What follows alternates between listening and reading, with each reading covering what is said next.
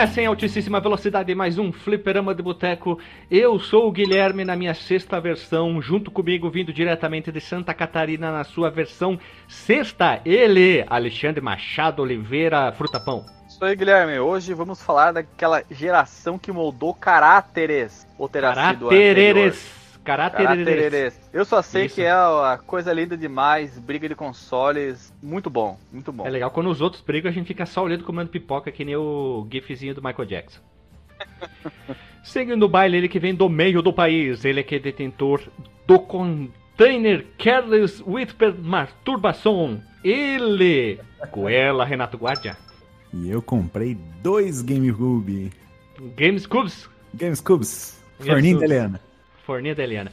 Ele vindo das Alemanhas, ele é que DJ, que, olha aqui, ó, ele pica-pava, ó, as picapes dele, pica-pava nos shows dele lá no Euro Europe Trip Round, ele, DJ de Lagostin. Acabou a era de ouro, né? Aqui, aqui acabou a era de ouro. DJ, tu usava dois Play 2 com a tampa aberta pra remixar as músicas? É, claro, um ali, ó.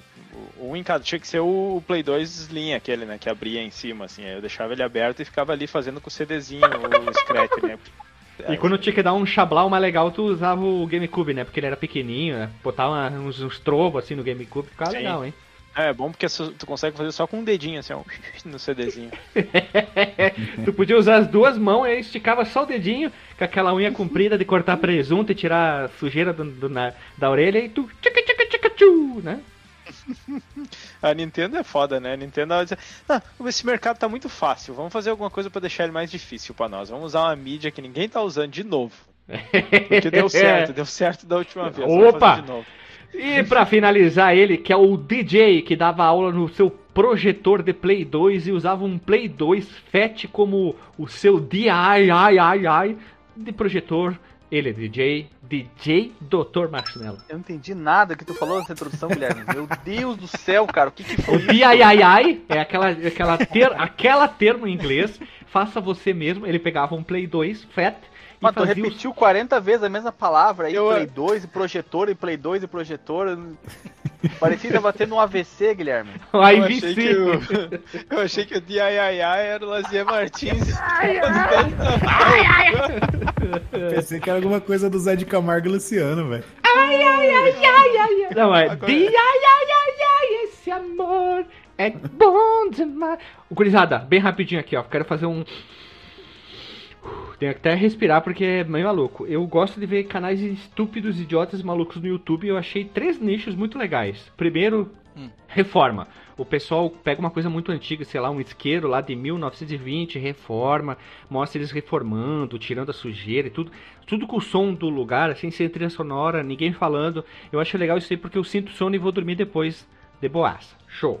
É um Depois SMR, né, do, do, do Guilherme, é isso aí. não, não é SMR nada, assim, o som é bem baixinho, só o cara mexendo na ferramenta e tal, não tem SMR, nada disso aí. O cara mexendo na ferramenta. Tu gosta quando mexe na ferramenta, Guilherme? Gosto, gosto. Principalmente quando é um martelo que martela o martelão. Depois é o nicho do pessoal que vai construir casa lá no meio da floresta com, com equipamento muito simples. Os caras constroem umas putas de umas casas com árvore, faz o tedel. É, é bem legal. E o melhor é agora, hein? Roots, né? O, É roots. de construir casa é roots, que o cara pega lá, faz cava, faz argila, faz umas. Não, coisas não, não, não é esses aí. Não, não, eles Ah, não? vão lá no meio da floresta, derrubam a árvore, tiram todas as cascas, de- sabe que tem aquela casca em volta da árvore? Sim, Digamos, sim. o- caleto, tira tudo, corta tudo do tamanho direitinho, aí vai desbastando, vai colocando uma em cima da outra direitinho, faz todo um processo pra fazer uma coisa grande, demora. Tem um canal que ali a gente tá acompanhando, a gente conheceu há pouquinho, o cara já tá três anos construindo a casa sozinho, então um ano inteiro- hein? Lá no meio da Romênia, acho que é, alguma coisa assim, é muito Enquanto frio. daí isso, ele mora numa barraca do lado da Não, ele- construção? eu acho que ele mora numa casa normal e ele tá fazendo aquilo como, digamos, a casa de férias, porque tu vê as estações Ah. passando, né? E por fim, o melhor nicho que eu achei na internet do YouTube disparado, que é o pessoal que tuna carro. Mas não é carro qualquer um, é Hot Wheels. Não. Na Hot Wheels? Os caras pegam os Hot Wheels, desmontam o Hot Wheels, pinta por dentro, faz detalhezinho no painel, põe a roda diferente, corta atrás onde que tem os motor ali, faz um motor mais turbinado, põe umas pecinhas diferentes, põe o capô aberto, põe tem até rebaixado, põe uns micro LED, Bicho, não. isso eu não fazia ideia que tinha. O pessoal que tuna Hot Wheels. Tunagem de Hot Wheels. Tem muito Olha. canal disso aí. É o Velozes e Furiosos da, da, do mundo microscópio, praticamente. Ô, velho, eu não consigo entender a que ponto nós chegamos para o pessoal turbinar, tunar um Hot Wheels. Só para deixar lá na estante, ó. Bah, isso aqui é todos os carros que eu tuno, hein? Trabalho tunando Hot Wheels. Rebaixo é. eles ficam aqui, ó. Já, já, que tu fez um parêntese aí de, de a que ponto chegamos, eu tava pensando na, naquela série aí do, do Fliperama que é o Simulando Simuladores. E ah. não dá mais pra fazer essa série, porque a, a, galera leva a sério e eles vão e fazem umas coisas malucas, né?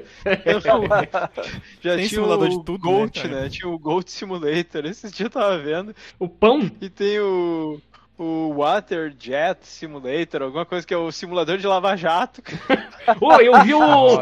eu vi o que vai sair na Steam daqui a pouquinho, falta pouco vai ser lançado, que é o simulador de cortador de grama também.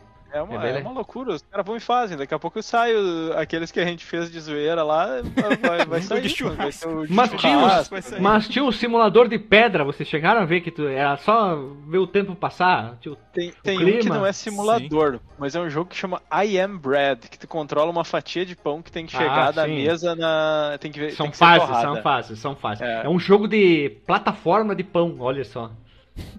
é maluco. Esse, esse simulador aí de cortador de grama, Guilherme, ele é um sucessor espiritual do Lawnmower Man do Super Nintendo? Não, não, aquilo lá era baseado no filme. Aqui é só tu controla, tu escolhe o tipo do cortador de grama e vai cortar grama, só isso.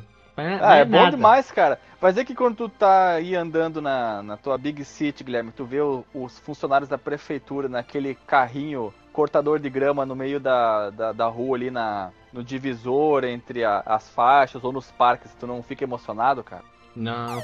Não? não fico não, fico não. Eu, eu Caramba! O cheirinho da grama cortada é legal. Tu não fica com vontade de, de, de, pilotar uma moto niveladora quando tu vê ela na, fazendo asfalto, aplanando o asfalto, Guilherme? Não, eu gostaria de pilotar um kart. Caramba! Super kart num asfalto novinho. Aí que sim, então. espécie então. de homem hétero tu é, Guilherme, que não tem tesão em moto niveladora, cara. ah, olha só. Agora que eu me toquei, essa foi a primeira abertura que eu não precisei falar nada, cara. Ótimo, Marcelo. Marcos, é, tu... tu... que, tu que é do meio da floresta aí, da, da mata, tu não tem. Quando tu vê uma moto niveladora, um trator esteira, não te dá um ciricutico? Claro que não, né, cara? Putz, cara, será que eu sou é tão que lá só tem assim? a boto niveladora. Eles nivelam os botos. É. é. Nivelar boto é o que é? Ok, gurizada, vamos dar a vinheta e vamos que o podcast é longo.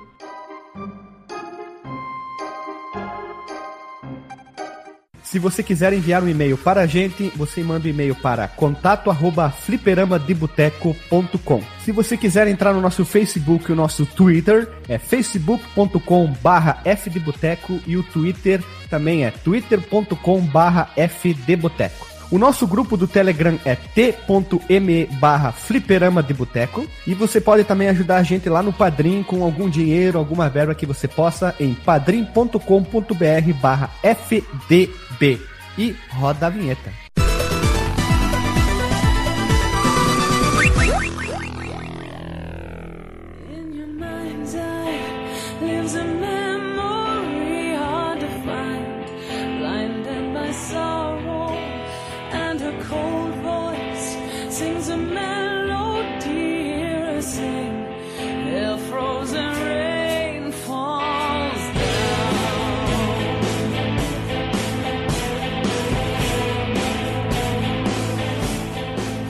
Gurizada, voltamos da vinheta e estamos hoje aqui em ritmo de festa para falar esse, esse, esse, esse, digamos, essa saga bonita sobre as gerações e história dos videogames. E hoje estamos na sexta geração dos videogames e vamos para aquele resumão básicozinho clássico.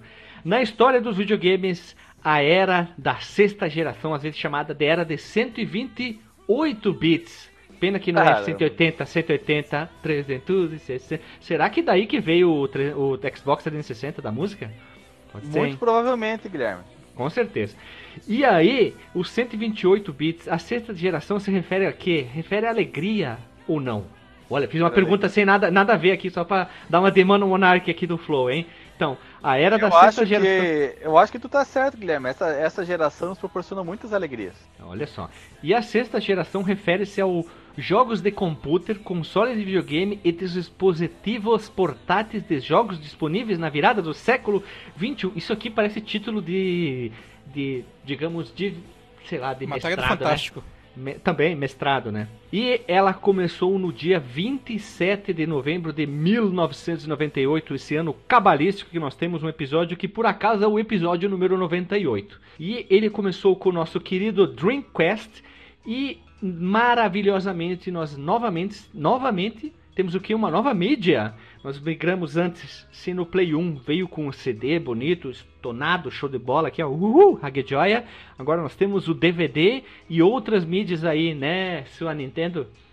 E, enfim, os cartuchos em consoles de mesa, muito importante, eles foram aposentados. Não estamos citando aqui os nossos queridos portáteis, no caso Game Boy, enfim, né, que usa cartuchinho, mas daí é só console de mesa. E meninos, amigos, para quem não sabe, as principais empresas que trabalharam na sexta geração são a Sega, a Sony, a Nintendo e a Microsoft, que é a novata da jogada. Se na geração passada a Sony era a novata, agora nós temos a nossa querida Microsoft como novata. Na- novata no sentido de videogame, né? Mas, na área de tecnologia ela já não era novata, não. Exatamente. E se você for coach, você pode também chamar os principais players Os geração. players, pode ser, pode ser. Então eh, seria a sexta geração de clusters de videogame, então, pronto. E a era começou com os consoles de mesa, vamos separar em consoles de mesa e portáteis, no dia 27 de novembro de 98, como a gente já falou, com o lançamento japonês do Dreamcast. Depois, dia 4 de março de 2000, o PlayStation 2. E por incrível que pareça, no dia 15 de novembro de 2001, o GameCube e o primeiro Xbox foram lançados juntinho de mão dada. Olha só que coisa Mesmo bonita. dia, Guilherme? No mesmo dia, no dia 15 de novembro, eles chegaram assim, a caixinha e o caixão, entendeu? Ah, ah, ah. Ah, Olha aí, ó. Caramba. Chegaram juntos pra, pra comemorar, né, a proclamação da República aí, ó. Eles podiam ter separado os eventos por alguns dias, né? Um matou o outro. Na verdade, eles já nasceram é, naquela, apesar que o Xbox foi até muito bem pra ser um console novato. Não foi como o muito PlayStation bem, 1 sim. na geração passada, que chegou com uma patrola, né? Rau! Mas Moto niveladora, Guilherme. Tá bom, foi uma moto niveladora. A, a Sony, é que a Sony, o que impulsionou ela foi a força do ódio, né? Que é muito poderosa, porque ela chegou assim, com sangue no olho pra Nintendo. Vegeta. Eu vou, eu vou comer teu cu com farofa, sua filha da puta. Ei, ô DJ, ela chegou aqui assim, pra todo, todas as empresas estavam aqui, ela fechou a mão assim, não, cerrou o punho e falou assim, meu coração é pura, pura maldade. Maldade. É. E eu vou comer teu cu com farofa.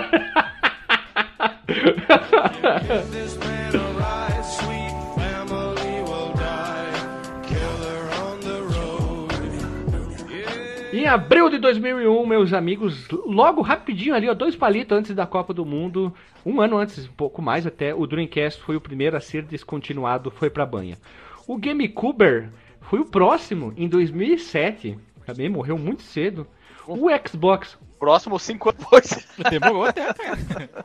Há uma observação im- importante a ser feita quanto ao GameCube, que é o seguinte: o console seguinte, que era o Wii, era praticamente um, um GameCube turbinado com controle de movimento, e ele era retrocompatível, né? Então é mais compreensível né, que o GameCube tenha ido pra banha, porque se tu, se não, não faz muito sentido tu continuar produzindo se o teu próximo videogame é, é compatível, né? Porque quem comprar o próximo vai levar essa geração. E essa corda, e só pra, só pra terminar aqui esse comentário, essa corda foi esticada até os píncaros da existência no Wii U, né? Que também é uma evolução do Wii, que é uma evolução do GameCube. Então o GameCube se estendeu por então é o GameCube gerações. 3. É o GameCube, É o GameCube 3, cara, exatamente. Olha só, GameCube 1, GameCube 2 e o GameCube 3. Depois nós tivemos o Nintendo Switch.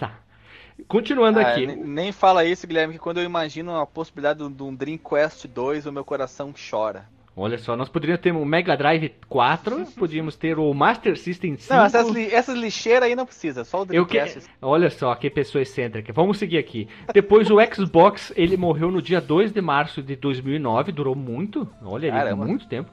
E o PlayStation 2, esse não, esse aqui é guerreiro, esse aqui é brasileiro, porque ele foi encerrado a sua produção no dia 4 de janeiro de 2013, no mesmo ano que a oitava geração, a- o, quer dizer, o seu console da empresa de oitava geração, que era o PlayStation 4, ia sair, que ele saiu no dia 15 de novembro de 2013.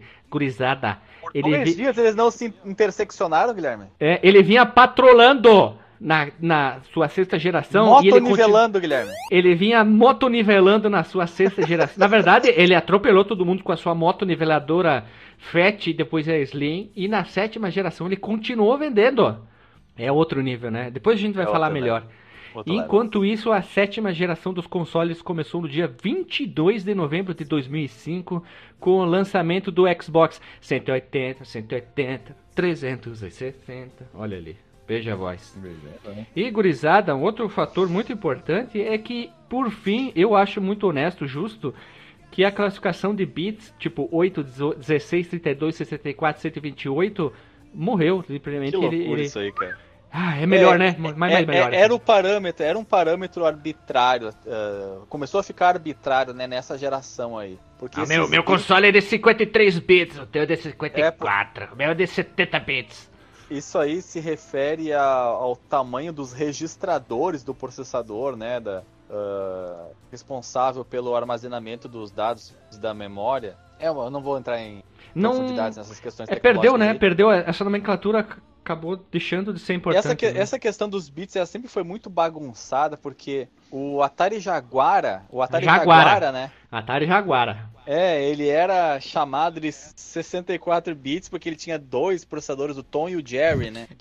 Aí. 32 bits. É muita.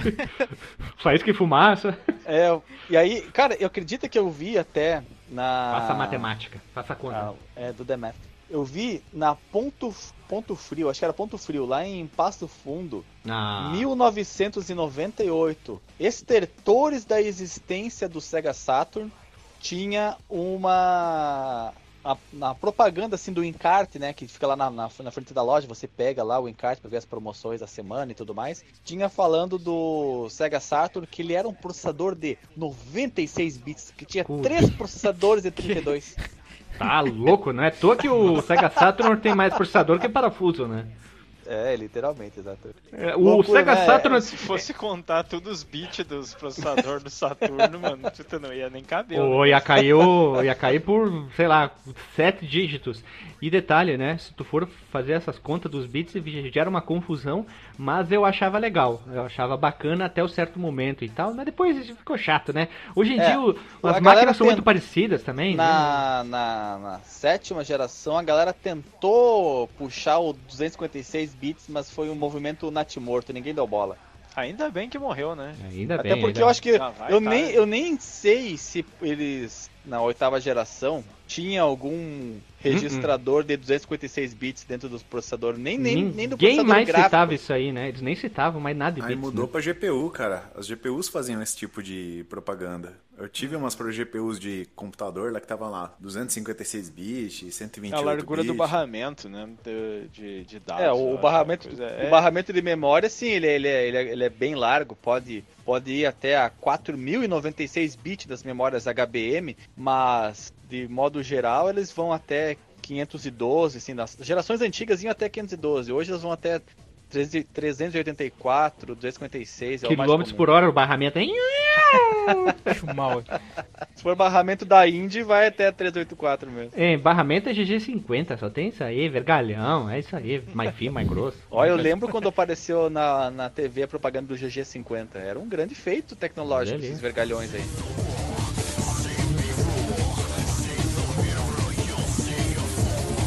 E gurizada, nós temos que falar sobre os últimos lançamentos dos consoles principais de mês. O Dreamcast, Dreamcast, Dreamcast, Dreamcast, Guilherme. Isso. Eu nunca ouvi na minha vida, na locadora, alguém falar Dreamcast, Guilherme. Era Eu também não. Dreamcast. eu já vi falar Dreamcast com I no final, de tudo, mas ninguém falava certo. E não haja, não tente vir aqui dizer, ai como vocês falam errado. Não é errado. Que ponto. Então, a gente, do a gente Dreamcast... só, só reverbera o que o povo fala, Guilherme. É isso aí. O Dreamcast teve como os últimos lançamentos o NHL 2K2, ó, 2K2 em 2002 nos Estados Unidos, Canon Spike em 2002 na União Europeia e Carouse, que é um jogo de navinho em 2007, lá no Japão e depois ele teve um relançamento mais tarde, acho que foi em 2009 também, para pla placas de arcade e não lembro qual console, algum da Nintendo. O GameCube, ele teve o Twilight Princess em 2006 no Japão, Ratatouille em 2007 na União Europeia e o Madden FL em 2007 nos Estados Unidos. O Xboxer, ele teve o NBA Live do, do 07, perdão, em 2006 no Japão, que é o de 2007. Shaolin Showdown em 2007 na União Europeia, o Madden FL 09 em 2008. É, a gente falou recentemente desse Canon Spike no jogo de navinha sem navinha. É isso aí, um joguinho de navinha sem navinha. E o PS2 nós tivemos o FIFA 14 na América do Norte em 2007, o Pro Evolution Soccer em 2014 na União Europeia e o Final Fantasy 11 Rhapsody of Fire Luca Edition foi lançado em maio de 2015, marcando por fim o fim da geração em 2015, um console do ano 2000, o último lançamento. Parece que durou bastante a, o console, né? Isso aí é muito maluco, cara. Eu, eu fico pasmo. Mas, Tá meus bom. amigos, o certo, o último lançamento é 2021 do Dreamcast, porque a galera vem fazendo jogo até hoje, né? Te- Mas daí não é. No caso, esses, essa lista aqui são de jogos licenciados pelo fabricante do console, né? Exatamente. Que saiu o jogo de Mega Drive, saiu o jogo do Super Nintendo, tá saindo jogo de Dreamcast. Tem o pessoal trabalhando Super? jogo de MS. Sim, tem jogo em, em cartucho, tem jogo do Atari em cartucho, MSX. Os caras continuam trabalhando até hoje. Então, oficialmente licenciado pelo fabricante, esses são esses aí. Nos portáteis, gurizada, nós tivemos o Pauleira Neo Geo Pocket da SNK, que saiu em 98, e a versão Color em 99. Nossa, aqui ó. Vai, vai, vai, já faz a parte corolida, né? Wonder Swan da Bandai, Burros, lançado... deveriam ter lançado com o colorido desde o início, né? Sim, é, quiseram baratear, mas depois se fudeu, né? Saiu em março Gastaram de duas 2000. vezes. É um pouco burro, né? Em março de 2000 e o Color em dezembro de 2000, no mesmo ano, vê se pode. Outro burro, outra canelada, né? E o Game Boy Advance chegou em março de 2001, ele nem quis nem saber dos outros. Ele veio moto nivelando, bonito. Olha ali, Alexandre, pra ti, ó, pronto. E a Nintendo, como sempre, ela veio o quê? Ela manteve a sua participação dominante, sem nenhum, digamos, item que tentou ameaçar o seu domínio nos portáteis. Que ela dominou lá com o Game Boy em 89, em 2001. Olha, quantos anos depois? Mais de 10 anos depois, mais de 4 então. Mais de 4 anos depois lançou o Game Boy Advance e também veio detonando tudo. Nas... Chegou o Nintendo DS de novo. Portáteis a Nintendo sempre se garantiu, não se preocupou. Claro que foram duas cagadas seguidas com consoles, mas em portáteis a Nintendo diz: Ah, nosso portátil que vai dar tudo de bom. É, isso, isso é o bom de você ter a diversificação nos seus negócios, né? A Ainda bem, né, po- porque- Poderia se dar ao luxo de falhar num console que ainda ter as vendas do outro segurando as pontas, né? Alexandre, foram três cagadas seguidas, ó. Como é que é o. aquele vermelho lá? Virtual Boy. Virtual Boy Virtual Boy. Virtual Boy.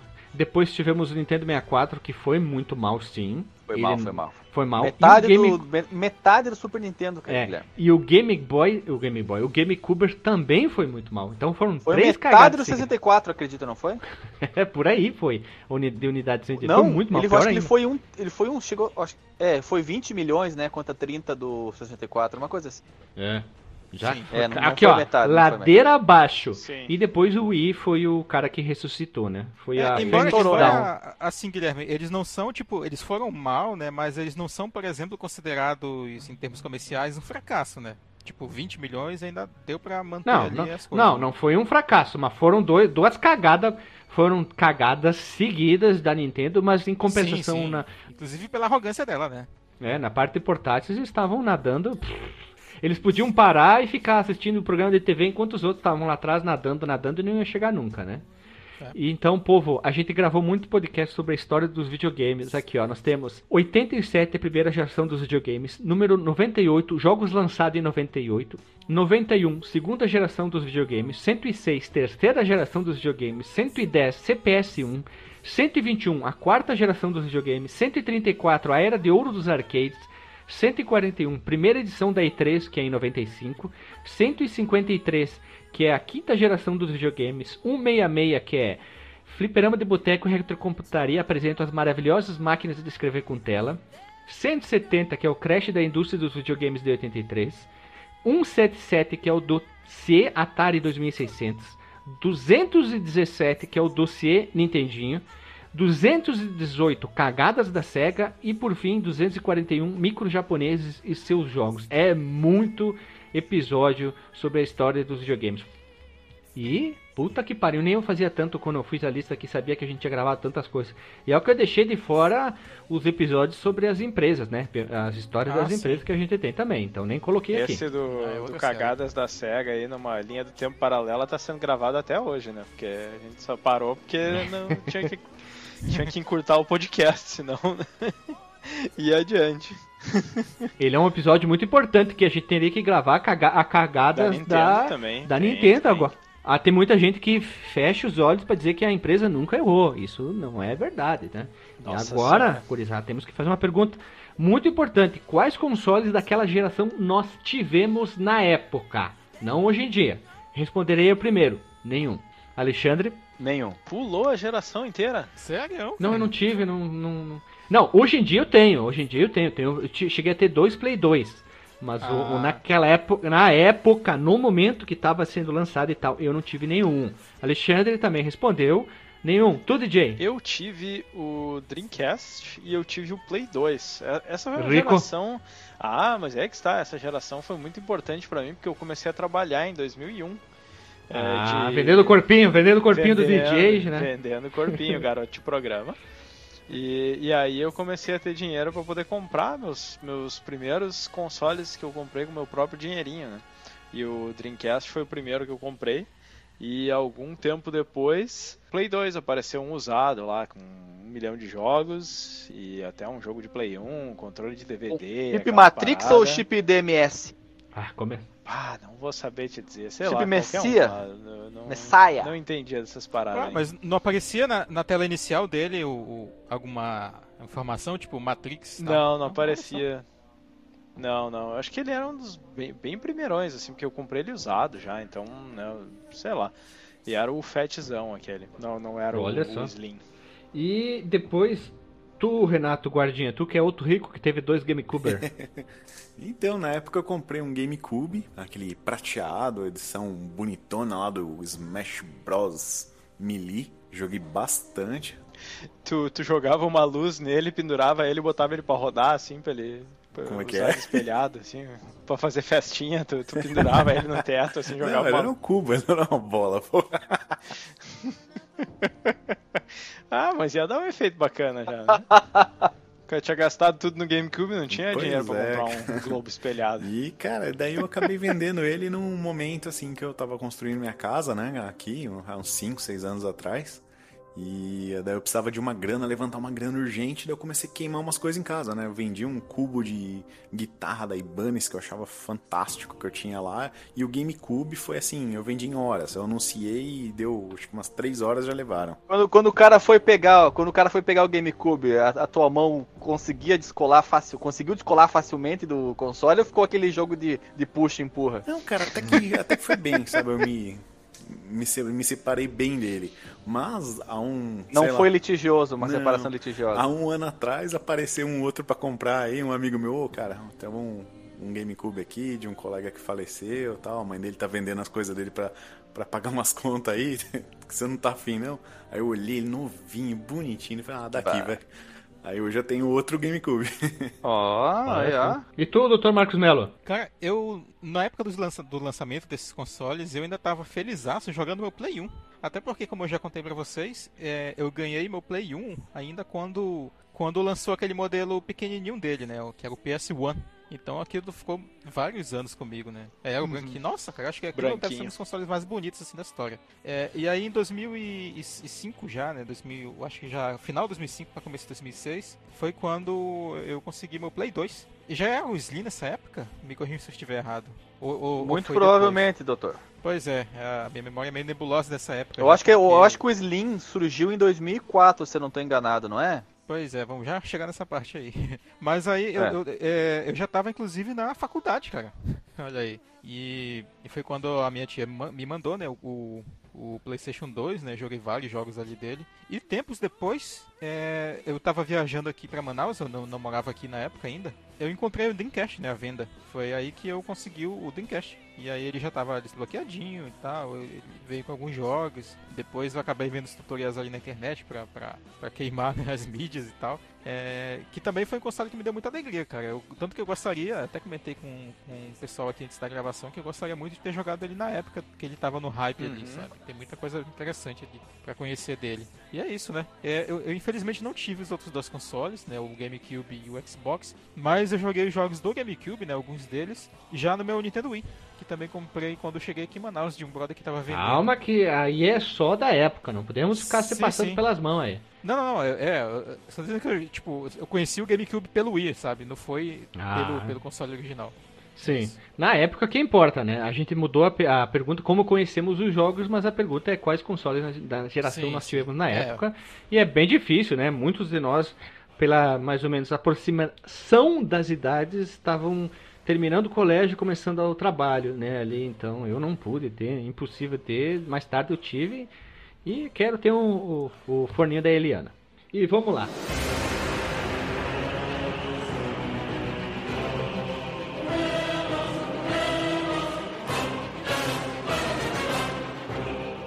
Gurizada, é complicado falar sobre a sexta geração por uma coisa que eu queria falar importante. Na quinta, a migração de tecnologia, o aumento da tecnologia foi muito maior que nós tivemos na sexta. Porque toda aquela mídia, o hardware e tal, não, me corrija se estiver errado, ele, com o passar da época, ele foi deixando, ficando um pouquinho mais parecido um com o outro. Tipo, tu pega o.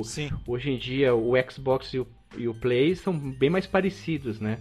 Nessa época ainda tivemos algumas diferenças como mídias proprietárias, né? Seu Nintendo, o Xbox e o nosso querido Play 2 mais parecidos. Enfim, né? O Dreamcast com mídia proprietária também. Nós tivemos umas sequências de cagadas da SEGA, como a gente já falou. Só ouviu o episódio, vai estar o link no post aí.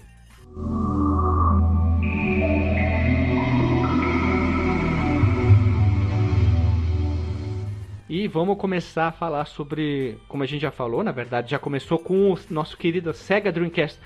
Doutor Alexandre, é certo falar Sega Dreamcast ou só Dreamcast? Olha, Guilherme, no tempo do Saturno, ele era chamado de Sega Saturn, Sega Saturno, para ficar evidenciado da onde ele vinha para concorrer, né, com o, o Sony PlayStation. Devido ao fracasso que ele foi, retumbante, a Removendo. própria, a própria Sega propagandeava ele somente como Dreamcast, não Sega Dreamcast, para deslocá-lo, descolá-lo daquela imagem de fracasso que foi o antecessor dele. Então vamos Então- chamá-lo de Dreamcast. O Dreamcast, eu, como pessoa humana, nunca tinha ouvido falar nas locadoras em Sega Dreamcast. Na verdade, também nunca ouvi falar em Sega Saturn, sim. Esse era o que todo Sega mundo falava. Saturno. Sega, Sa- Sega O, Saturno, o exato. próprio Genesis, Já- Alexandre, é- é- pelo menos lá nos Estados Unidos, né? Era sempre. Não, é o Sega Genesis, né? É, exatamente, é, exatamente. Mas no Dreamcast isso aí mudou, Guilherme. Foram o, mar, o marketing entrou em ação, o departamento de marketing e fez a galera esquecer o Sega. Olha que tristeza. Que tri... Eles tiveram que apagar para não dar merda, né? E vamos É. seguir aqui. O Dreamcast teve até boa aceitação no mercado americano, europeu, japonês, com- apesar que todavia, entretanto, teve um lançamento ruim nos Estados Unidos. O line-up era ruim, Guilherme? Line Loop, né? E jogos que não rodavam porque trava de região, isso aí é uma cagada que Ah, a SEGA é campeã, né? É verdade, a gente comentou lá no episódio de cagadas da SEGA que eles Cara, demitiram ô, o não, presidente não, não, pera. do Peraí, lançamento, peraí, cara. peraí. Tu vai lançar. Pera, tu vai lançar um console no Japão. Show. Vamos lançar nos Estados Unidos. Show. Coloca todos os jogos do Japão nos Estados Unidos disponível. Show.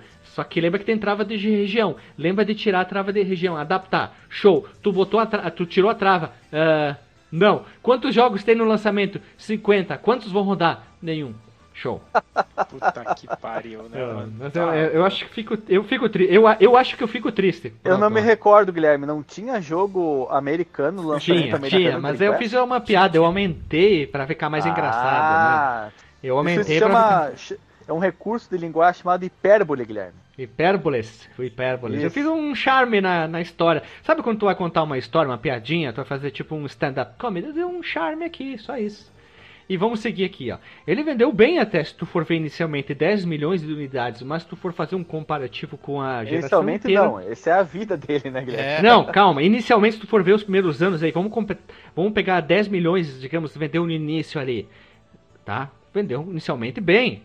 Mas se tu for Bem, bem, comparar bem. com todo o Quanto resto, é tempo? um pão. Né? Vamos pegar 98 até 99. Se vendeu 10 milhões, tá show. Antes do lançamento do Play 2. Estaria É, show 10 é. milhões. Tá bom, 5 milhões por ano. Mas eu acho que É. quando anunciaram o Play 2 já deu uma, uma freada brusca ali na, na venda. O pessoal, Deus, da, Deus, pessoal da SE começou a ir trabalhar de fralda, pra te ter uma ideia. Porque o que aconteceu? Eles se anteciparam. peidaram tudo. É, se- é, né, se anteciparam, vamos lançar antes, mídia proprietária, não é DVD, não vamos pagar royalty, não quero sei que lá, nós é a SEGA, nós é, nós é pica, nós temos o 32X, esse aqui é o 128X. E aí em março de 2000 a Sony lança, lança, né, na verdade um pouco antes anunciou, ó, Play 2 aqui, ó, na cara, DVD rodando, roda DVD pra ver seu filminho, tu vai jogar em DVD. Aí o pessoal da SEGA, hum, mais É. uma cagada pra lista, né? Não, mas eles eles estavam numa situação ali que te- teve as cagadas e tal, mas eu acho que lançar, tentar chegar antes na, na geração ali não, não foi uma cagada, porque se eles tivessem lançado.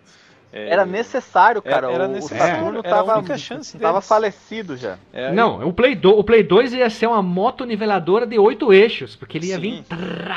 Mas ele ia eles- patrolar em todo mundo, cara. é, um, um dos problemas ali do Dreamcast era a herança, né? A herança da, da SEGA, de todos os problemas da SEGA, porque ele tá, a SEGA tava desacreditada, né? É, Ah, tava mesmo. Ela tava Todos- cega, ó. Tava o quê? Cega. É, eles, eles mataram os outros dois consoles muito cedo e então como empresa eles estavam desacreditados assim. A única chance deles era vir antes, eles tiveram as cagadas ali. Talvez se, se eles tivessem lançado o Dreamcast da melhor maneira possível e não tinha como incluir DVD nessa época e tal, eles teriam vendido um pouco mais, mas eles não teriam, ido- teriam ido muito longe. Eu acho que Eles- o Dreamcast só iam ele dar tava certo. fadado ao, ao fracasso. acho. Ele só ia dar certo se ele tivesse leitor de DVD antes do, do Play 2, porque daí ele ia conseguir vender um pouquinho mais. Só. Mas é, o Play 2 já vinha. Puta, Play 1. Agora veio o Play 2. O Play 2 é duas vezes mais tunado, mais cuiudo. E o Play 2, cara, ele, ele- antes do lançamento mesmo, ele já anunciava o- as sequências das franquias que tinham no Play 1, cara. Ele Já falava, ah, vai ter Final Fantasy não X. tinha como. Vai Na ter verdade- Gear Não aqui. dá, não então, dá. tipo, pô, vamos Olha só, aqui. gurizada. Deveria ter feito assim, ó. Play 2, o único console sozinho lançado lá.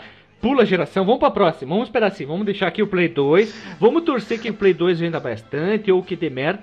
Aí na próxima geração a gente tenta concorrer lançando antes do Play 3. E, claro que eu tô viajando na maionese aqui.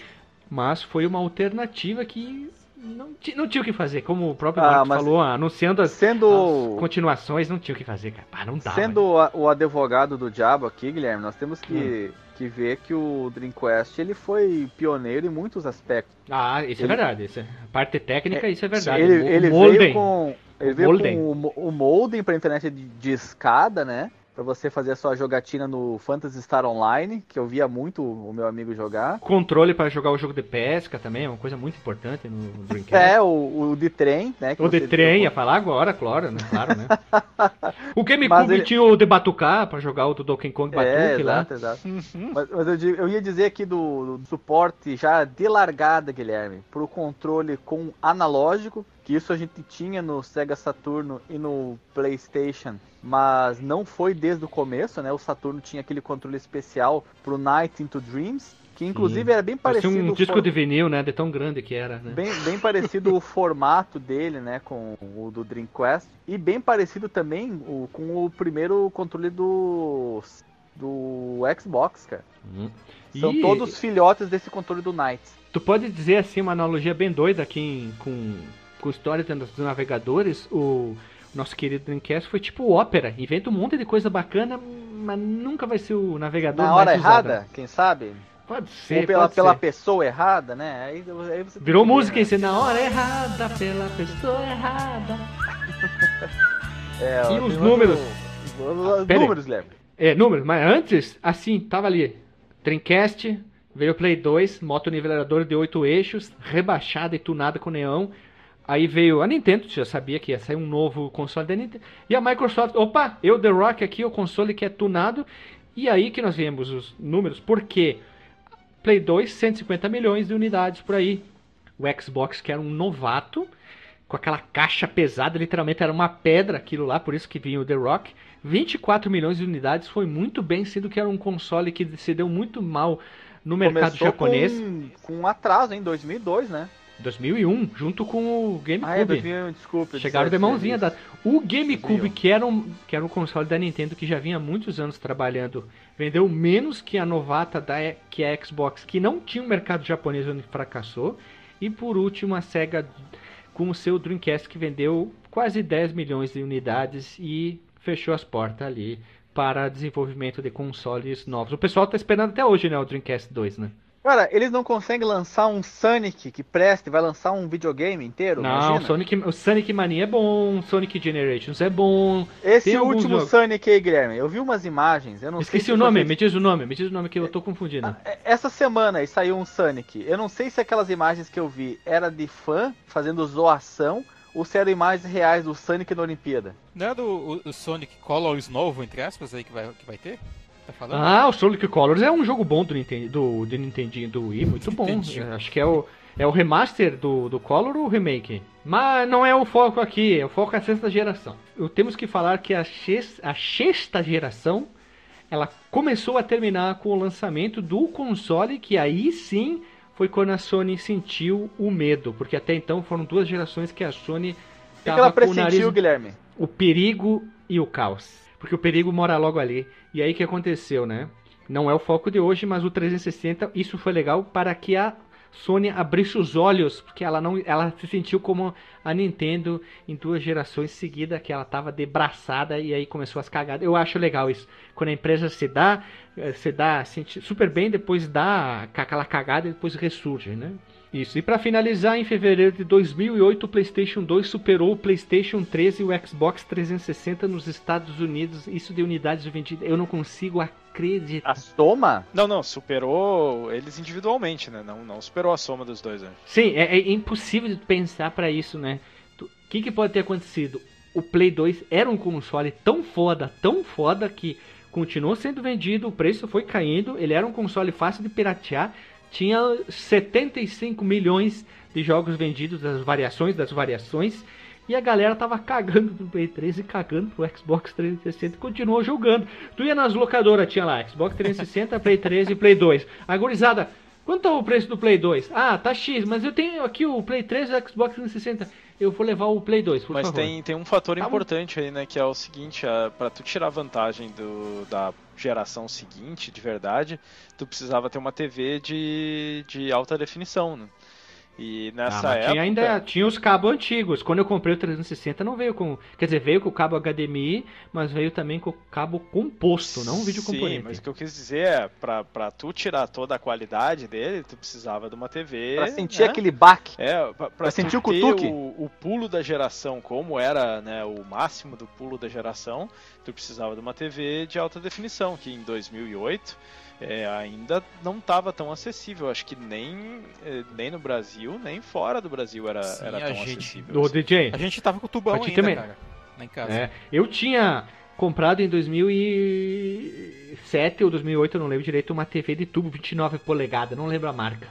Mas estava em promoção na loja, te- tela plana, retinha, coisa mais linda, pesava que um capeta. Philips, Guilherme. Não sei a marca, não sei dizer. Vamos dizer que a marca da TV é su- su- su- su- Cineral. Só que tinha um problema, é Era a Cineral. marca que tinha lá no meu colégio. Yongda. Quarta série. Yongda. E aí o que aconteceu? A TV, tela plana, linda, né? Não tinha aquela curvatura nos lados, só que ela não tinha entrada vídeo componente e nem entrada HDMI, Ah. lógico. Aí minha mãe tinha uma tela de 29 polegadas na sala, tela curvada, mas tinha entrada vídeo componente. Aí eu troquei essa TV. Olha aí, Guilherme. Aí eu tinha o. Porque assim, quando eu joguei o vídeo composto Gears of War, eu não conseguia ler a legenda. Parecia que tava em russo. Era tudo borrado, era, uma... era impossível tu ler a legenda. Aí eu pensei assim, vou fazer um teste. Vou ligar lá na TV da sala com o vídeo componente, né? Botei os cabos lá. Pá, Nossa, pá, pá, melhora pá. muito. Eu, meu Deus, eu consigo ler a legenda, eu achei que tava em outro idioma, isso aqui tava errado, porque não dava pra ler. Aí eu disse, mãe, vamos trocar a TV? Ela, ah, por mim tanto faz. Pra ela era indiferente, né? Aí eu troquei as TV. idioma. Aí. Oh, foi outro nível, cara. Oh, outro nível. Aí sim, aí eu comecei a jogar lendo as legendas. Aí, aí a tua mãe via a novela numa tela maior e tu via o videogame em mais resolução. Não, a gente tinha duas telas igual, era, as duas eram 29 polegadas. Ah, só que uma era. Entendi, pensei que uma Ah. fosse mais menor. Sim, mas aí, gurizada, temos um porém, todavia, entretanto. Nesse É. fator, aqui que a jogatina online brilhou. Essa é a verdade. Porque nós tivemos na geração passada, assim... A Liver? A SegaNet, né, da nossa querida Sega. Tivemos alguns pontos aqui, pontos ali. Alguns consoles que prometiam coisas, no- novidades de internet e, e- e blá blá blá. Mas aqui que brilhou. E quem mais brilhou, na verdade, foram dois, né? O Xbox com a Xbox Live, que tu pagava, mas era um serviço muito foda. Literalmente, a Microsoft sabia como trabalhar com esse tipo de serviço que poderia estar integrado com o videogame, já vinha incluso, né? Naquele também monstro daquilo. E o Dreamcast tinha todo o molde, o sistema muito bem desenvolvido. E o Play 2 fez uma- um serviço mais bem meia boca, porque em vez de ela centralizar o serviço, ela deixou aí, ah, ô, empresa aí, cada um faz o seu aí, Cada um tem se seu servidor, né? É aí que foi o maior erro, que na minha opinião, o Xbox ganhou nesse sentido de serviço oferecido. Tu pagar, tu pagava, ah, por que, que eu vou pagar? Bom, tu pagava pela qualidade. Se hoje em dia tu paga um Spotify pra ouvir música, tu Guilherme. paga pra assistir filme, é a mesma coisa, cara. Ah. A Xbox Liver é melhor Ah. do que a PSN? Como eu usei pouquíssimo e por relato de pessoas que usaram os dois, todo mundo diz que Xbox Live sempre está na frente e sempre estará na frente porque a Microsoft tem essa visão do serviço muito melhor que a Sony tem, já que eles já vinham trabalhando com isso aí e eles conseguem trabalhar muito melhor, cai menos, é menos invadida. Tô pegando é, texto de outro. Ela né? é, ela é, é mais melhor a loja de navegar, ver as É coisas? mais melhor. Resumindo tudo, é mais melhor, mas É fácil, não né? quer dizer, não Só falta querendo- jogo, o resto tudo é bom. Olha, o, o outro. O, o, é- é- ele, ele- o menino Alexandre é aquele cara que tá todo mundo falando muito sério, ele vem. Ah, né? É, o- é o, po- é o, é o pombo enxadrista, né? E detalhe, foi a Microsoft que criou o sistema de conquistas. Depois a Ó, Play- PlayStation os 3 veio. É, o PlayStation 3 foi colocado depois. O Play 2 era o cara fodelão, mas que não vinha com o molde, depois tu tinha que comprar, tinha que botar. o- Lembro, depois, Guilherme, né? que tinha uma locadora, uma, uma lan house que eu frequentava, que tinha Xbox, o primeiro Xbox e o PlayStation 2. Uhum. E aí o cara fazia aluguel dos videogames também, como uma locadora normal. E os PlayStation 2 dele já eram com o, O modem. modem, o, mo- o modem para internet de escada. Pera, mas o FAT ou o pequenininho? Eu acho que era o grande, cara. não Porque o pequenininho já vem agora. junto, já vem te- junto, né, na- no console. Porque Agora o grandão. Guilherme, a Alexandre. questão é essa. A questão é daí que vinha com a. Tinha alguns modelos que vinham com ou só o telefone, né? Linha, linha, capacidade para linha telefônica, para internet de escada, e outros vinham com ambos, né? A rede e a internet de escada. Ele Sim. tinha da internet de escada também, junto com, o- com o modem, né? Sim. E só que o modelo que ele tinha, o pessoal estragou a, a placa de rede porque botou o telefone na placa de rede, porque ele cabe, né? O conector. E aí estragou e ele tava putaço demais, cara, o dono da locadora. O mais importante é que o PlayStation 2, o modem, é muito hoje em dia utilizado para aumentar a velocidade de leitura escrita em, a- em outros tipos de HD. O pessoal já está conseguindo botar SSD em Play 2. Tava acompanhando uns canais disso aí. E o Dreamcast também, até hoje em dia, tu pode jogar Peraí, mas tu falou online. telefone, Guilherme. Não, não falei telefone. Falou telefone, cara. Não falei telefone. Tu que falou telefone. Eles usam a entrada do, de rede, a parte da rede, do modem. Aí tu põe o modem depois com um conector especial que usa ele, não o USB Ah. para fazer leitor. É que tu, tu, me, tu pulou por cima e tu não deixou terminar de falar. Eles Ai, usam desculpa. essas entradas ali para fazer a Pra leitura. adaptar. Ada- Adaptar, que nem diz meu pai que ele não consegue falar. Adaptar. E, e também tu tem que comprar um modem especial para jogar on the line, o Play 2, que tem serviços até Ah. hoje. Muitos servidores pro pessoal jogar, tem jo- mais é de noite no caso aqui no Brasil, e o Dreamcast também você pode comprar o equipamento pronto, é só cole- conectar no seu Dreamcast, você pode jogar online ou comprar um Raspberry Pi e seguir tutoriais da internet para ter acesso a esse serviço online. E tem muita gente que joga o Phantasy Star Online, tem o pessoal que joga os, os jogos de luta e tiro do Play 2, o Dreamcast joga o jogo de luta também. Isso é, acho, coisa que eu posso dizer que é uma das coisas mais incríveis que é o pessoal continuando a deixar os serviços online aí para poder jogar. Eu acho sensacional isso aí. O pessoal é muito foda, né? É fantástico, Guilherme. Tô contigo Eu, nessa. eu cheguei a jogar online com meu, o com meu Dreamcast, mas foi ali uma outra partidinha de, de Unreal. Unreal Olha só, rico, hein? E aí, Rico! Games, cara. mas, e, e tinha um amigo meu que jogava o Phantasy Star. Eu, eu vi o, eu, eu vi o Quake 3. Eu vi, eu vi uma LAN de Quake 3 no Dreamcast, acredita? Ó. Quake 3 Arena. Eu nem lembrava que tinha Quake 3 no Dreamcast. Tinha, cara, eu vi os caras jogarem lá na locadora, dois Dreamcast, Quake 3 Arena. E agora vamos passar para os principais consoles que fazem parte dessa geração. Os quatro principais, o quarteto mágico.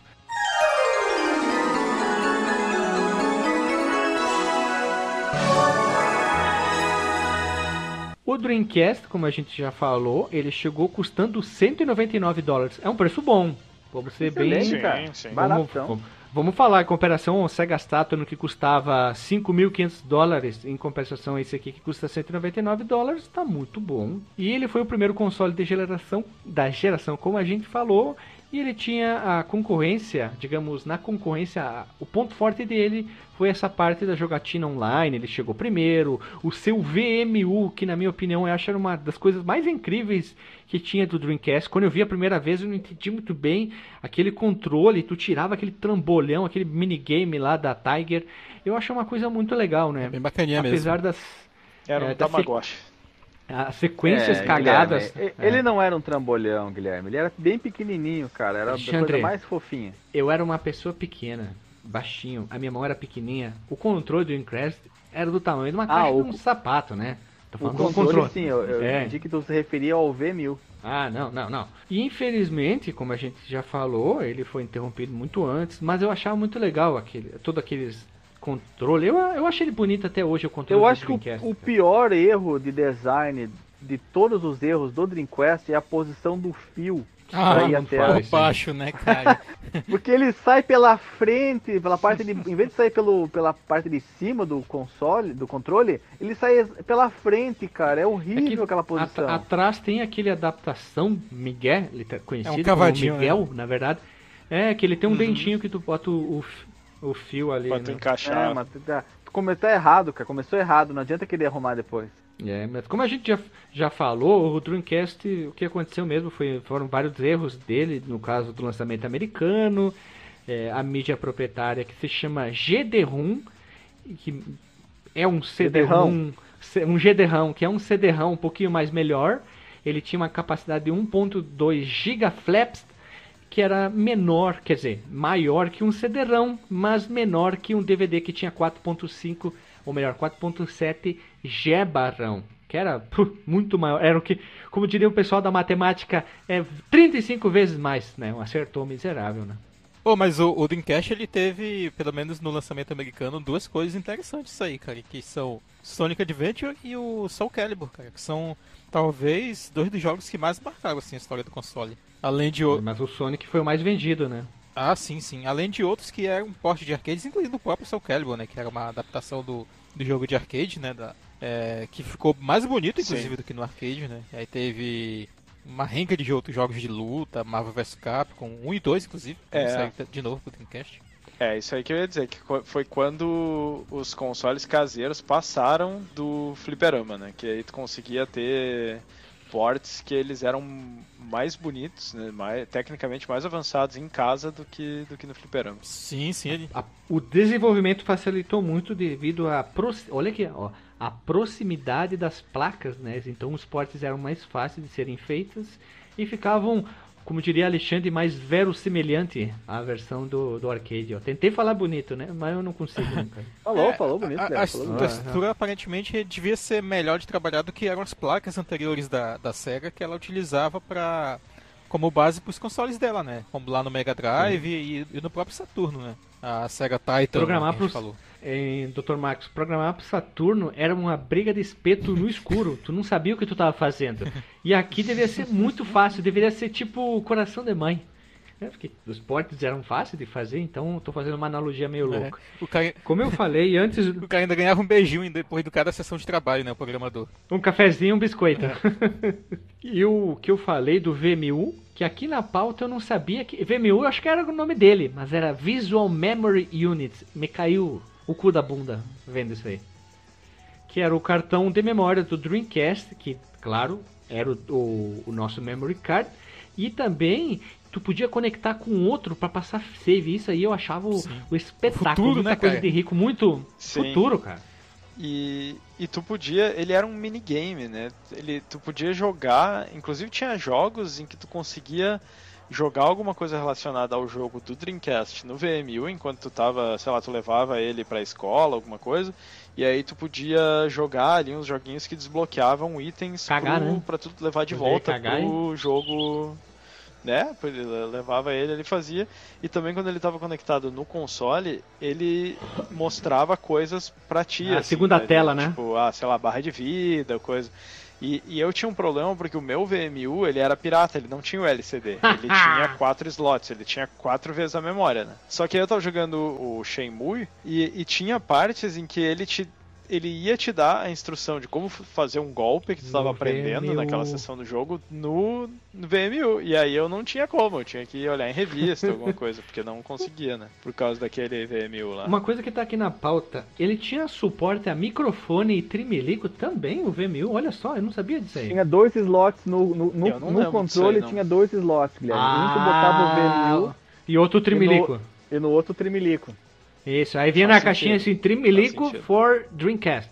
Ah, tá, Uhum. entendi. Era o Rum- Rumble Pack, Guilherme. Rumble, que Rumble Pack? Acredito que esse Rumble Pack dele eu só conheci pelo nome japonês, que era o Puro Puro Pack. Ah, começou o Marcos Melo mentir. Começou a mentira, né? É sério. Olha aí. Tu comprou lá na 25 de março do Japão. Não, inclusive eu, eu nunca vi pessoalmente, mas tipo, tinha locador. é, Eu já citei aqui a história da locadora que tinha dois Dreamcasts, né?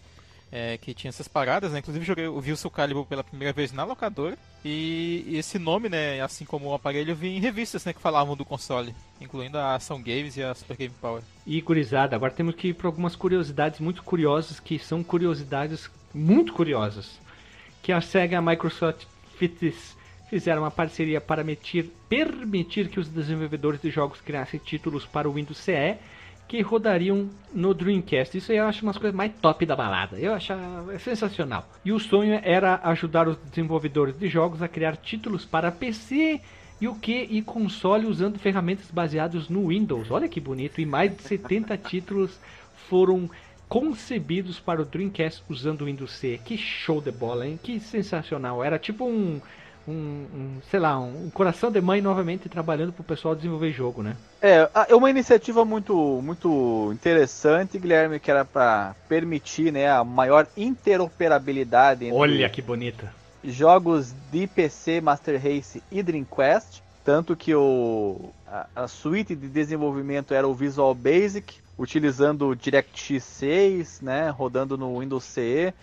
Só que eh, não deu muito certo, apesar dessa quantidade de jogos que tu mencionou aí, Guilherme, aproximadamente 70 jogos, você disse, né? Eu pensei até que fossem 50, pensei que fossem menos.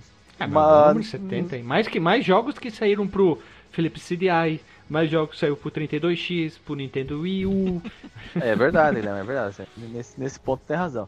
Mas não rendeu frutos a quantidade esperada, essa parceria, porque os programadores não tinham um acesso tão profundo ao hardware para conseguir aquele desempenho mais tunado que eles queriam. Então eles usavam o SDK, né, o Software Development Kit da própria Sega, ao invés desse da Microsoft. Por isso que teve tão poucos jogos que utilizavam o Windows CE e acabou ficando mais como uma curiosidade. Curiosa. Curiosa, é. É por isso que tem lá o logo do Windows CE no, no Dreamcast. Em E alguns, o- né? Não saiu em todas as versões, né? E o, o, o sistema, nesse, no caso desses jogos aí, ele tá, o sistema operacional, ele tá no, no disco do, do jogo. Não tá numa ROM colocada no videogame. No videogame só tem ali o sistema básico, que é a BIOS do videogame, e o sistema operacional é carregado no jogo. Ah, ele também ele foi deixado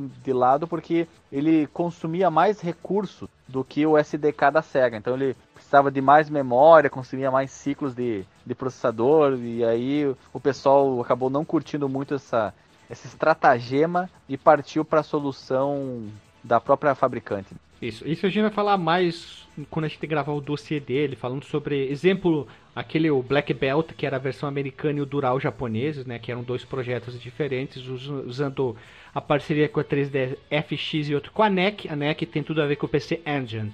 A gente vai falar muito mais bem detalhado quando a gente fizer o dossiê dele e vamos explicar melhor lá. Aqui é só uma passagem por cima. E eu não sabia dessa aqui. Dreamcast vem da palavra dream e Brothercast, olha, de TrutaCast, ó. Aí junta as duas palavras. Olha só que bonito, né? Dreamcast. Brothercast, Guilherme? É sério isso? É, não, é broadcast, mas Brothercast ah, é trutagem. broadcast, que susto, Ah, cara. tá, tu tá sempre querendo... Tá fliperamizando a palavra. É, meu Deus. te, te- te liga, maluco. Ah, que bonito, hein? Máquina difusora de sonhos, cara. É muito bonito isso, cara. E- isso aí. E a placa Naomi, doutor, é, meu querido Carlos Whipperguela, o que, que tem a ver a placa Naoma, Naomai com o nosso, nosso querido Dreamcast? A placa Naumai é uma versão tunadíssima do Dreamcast, que saiu para nossos queridos arcades. Que Naomi quer dizer New Naomai. Arcade Operation Machine Idea. Que bonito, cara. Eu achava que era só Naomi, era o nome dela. Tipo, ah, qual é o nome da placa? Nova Naomi? operação de arcade de ideias. Olha só.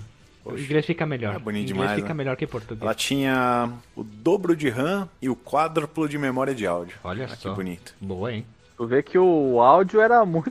o, o som era muito importante, hein? pra tocar mais alto, né? Junto com as outras máquinas. Vocês lembram que tinha umas putas, uns, uns falantão bonito, né? Os caras faziam umas coisas muito legais, então tinha que chamar Os atenção. metiam uns, uns 6x9 lá no. Os 69, os Twitter, tudo lá pra tá. Duco, duco, duco, duco, né? Duco, duco, duco, duco, duco. É, como a gente falou, né? A gente vai falar tudo isso quando tiver o dossiê bonitão do nosso querido Dreamcast.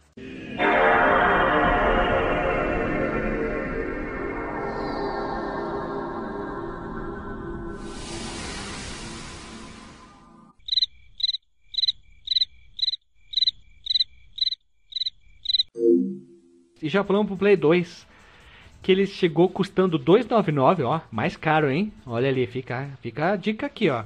E segundo o número coletado aqui pro menino Dr. Guela, 2.400 títulos oficiais lançados para ele. Se tu for contar todos os Bomba Pet e os Guitar Hero e os GTA, isso aqui triplica o número. Bom, uma curiosidade legal, cara, que o hardware do, do Play 2 eu- foi forjado na maldade mesmo, né? O Play 1, pessoal. A quinta geração em si foi, foi muito experimentalismo, né? Daí a, a Sony chegou mais ou menos assim numa fórmula que eles queriam seguir e aperfeiçoaram ela pro, pro Play 2, né? Não tem um. um- não destoa tanto, né? Você vai ver aí que na, na, na sexta a gente tem ainda alguns padrões diferentes, mas o Play 2 foi, foi certeiro, eles foi na maldade. Falou assim, ah, isso aqui que funciona, é esse Não, caminho. não, não, Renato. Ele, ele foi forjado na emoção. Ah, é, isso é referência ao, ao codinome aí do, da CPU, Emotion Engine. Ah, entendeu? Motor Ó. da emoção. Ah, que Olha bonito, que né, bonito. cara? O povo tava muito inspirado, né? E o GPU é o Graphic Synthesizer. Olha. Já faziam os remakes dessas coisas ali, né? Dubstep, entendeu? Hã? Dubstep, puta que pariu. E como a gente falou, o Play 2, o Dr. Max Mello também comentou, ele trouxe o quê? Play 2, novo console, lia DVD, ele era, o- a versão FAT, era grandão, mas era bonito em pé, ele ficava muito mais bonito com aquelas basezinhas azul, era um puta logo, era a evolução, era o novo console. Conheci uma baça ali no, E ele tra- lado do- da televisão. Essa questão do DVD eu vivi na pele, cara. Tava começando a vir DVD pro Brasil e realmente o Play 2 ele era, tipo assim, até mais barato que um DVD player, cara, na época. Era caríssimo, cara. Era caríssimo, né? O leitor de DVD na Sim, época. Era coisa de rico. Eu cara. não sei se vocês. Eu não sei se vocês na época. Eu não tive um Play 2, mas minha mãe quis trocar o computador, Sim. né? Uma das primeiras coisas que eu fui ver era o preço do leitor de CD, DVD, né? que Na época tu Tinha que ter. Gravador, eu, meu Deus, não é tão caro. Ah, eu disse, ah, vou ter que ter um leitor DVD agora. Então o meu leitor de DVD na época era o meu computador. Eu não pude comprar o Play 2. É mais barato comprar o. botar o leitor do que comprar um Play 2, né? Um aparelho dedicado, né? E aí, é, como a gente falou, tivemos a continuação de sagas. Nós tivemos o Final Fantasy 7 8, 9 também, não posso esquecer, aqui tinha o, o Final Fantasy 10. Nós tivemos GTA 3, o Metal Gear Solid 2, continuava a saga do Gran Turismo, vários jogos de lutas, mais jogos de RPG, então eles continuaram aquela fórmula perfeitinha, eles não mexeram em praticamente nada, né? Eles foram continuando, continuando, e como a galera gostou de tudo aquilo, continuou comprando. E logo em seguida, em 2004, eles lançaram a versão Slim. Se tu for ver entre aspas, o Play 2 só tem duas versões, mas tem muitas pequenas modificações, né? A geração das gerações dentro, o Alexandre sabe melhor isso, né? Que eles botam fonte interna, fonte externa, melhoram isso, aprimoram aquilo, né?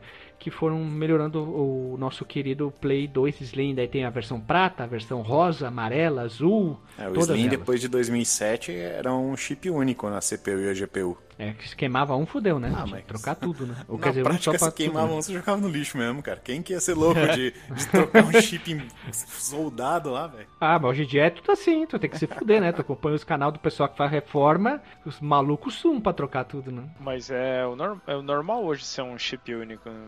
Não, tô rateando. Pelo menos até o Xbox 360 acho que ainda É, tudo tinha. separado, separado, se separado. Geração. Uma coisa que eu ia comentar que eu gostava demais, cara, era da retrocompatibilidade do, do Play 2 com jogos do Play 1. Isso, esque- tinha esquecido isso, mas só a primeira versão do FAT, né? Que tinha essa Ah, o retrocompatibilidade. Slim também. Imagina O Slim tu. também, cara. Sim, mas, mas vamos, vá- vamos lá, vamos pegar o FAT aqui. Tu comprou um PlayStation 2. Tu é uma pessoa que tem um vô rico, um tio rico, e tu ganhou o Play 1. E aí tu ganhou muitos jogos originais, sei lá, vamos dizer que tu tem 50 jogos originais do Play 1. Ah, Rico, né? Pouco, né? E aí tu ganhou o Play 2 com três jogos originais. Tu podia continuar jogando aqueles jogos do Play 1 no Play 2. Olha que maravilha isso. Retrocompatibilidade é uma das coisas mais lindas que tem. Eu, eu acho sensacional, sou fã. E segundo caramba, as né? fontes Mas- aqui, foi uma da- um dos impulsionadores da, da venda do Play 2. Era- Mas claro, né?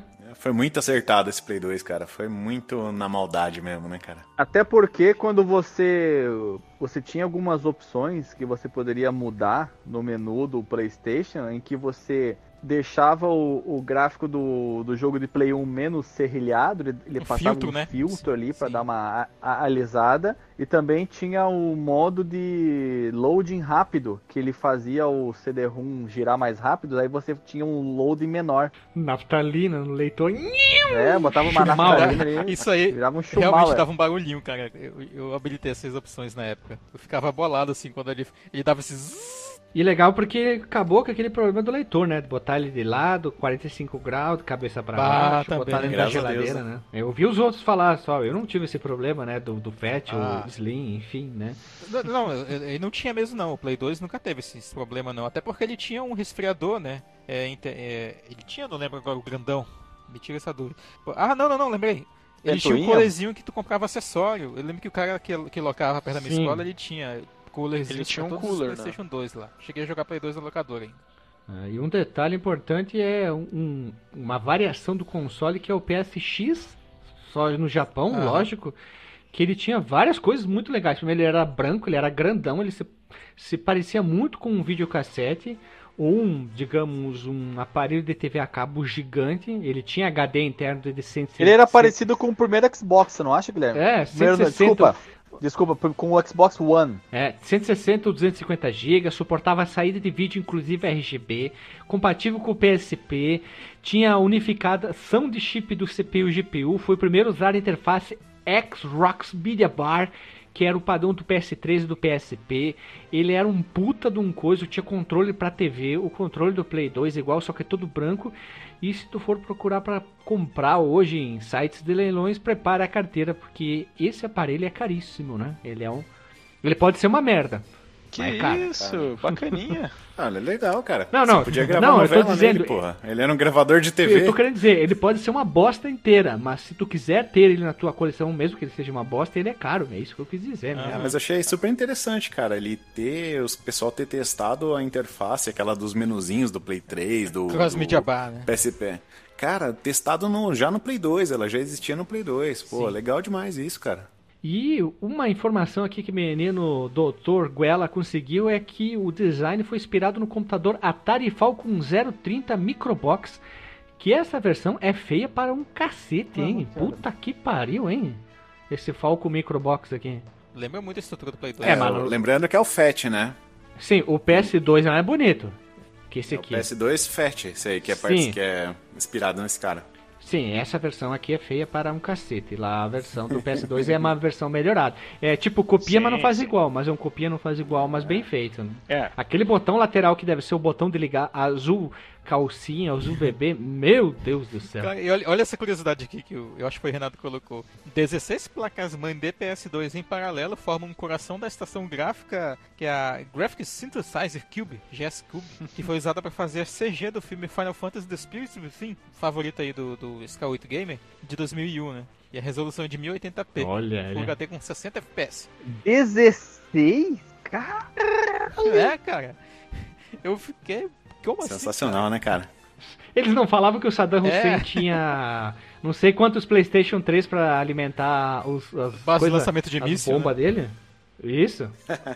É, mas a diferença é que esse negócio é verdade, cara. Essa estação existe, cara. Você procurar lá. Ah, Ela deu até o filminho pra gente aí. O filminho que tinha a barbinha dos caras lá, o cabelinho mexendo. Pô, esse filme foi foda, cara. Só falta o história. principal chamarisco do filme era o cabelo, né? o chamarisco, é verdade, falou É. certo. E para terminar os PlayStation 2, nós temos que falar é que o Play 2 no Brasil ele se popularizou muito com o Bomba Pet. Um dia seria legal a gente falar sobre isso. As várias versões tinha toda semana um Bomba Pet atualizado com a capa com uma mulher gostosa na capa escrito 100% atualizado. Versões de tudo quanto é coisa do GTA. GTA Rio de Janeiro, GTA São Paulo, GTA, Homem-Aranha. Vegeta, cara. GTA. Eu achei ali, ó, GTA Galo, alguma coisa assim que que é isso aí. As versões malucas do GTA, essas aí eram as coisas legais que eu via.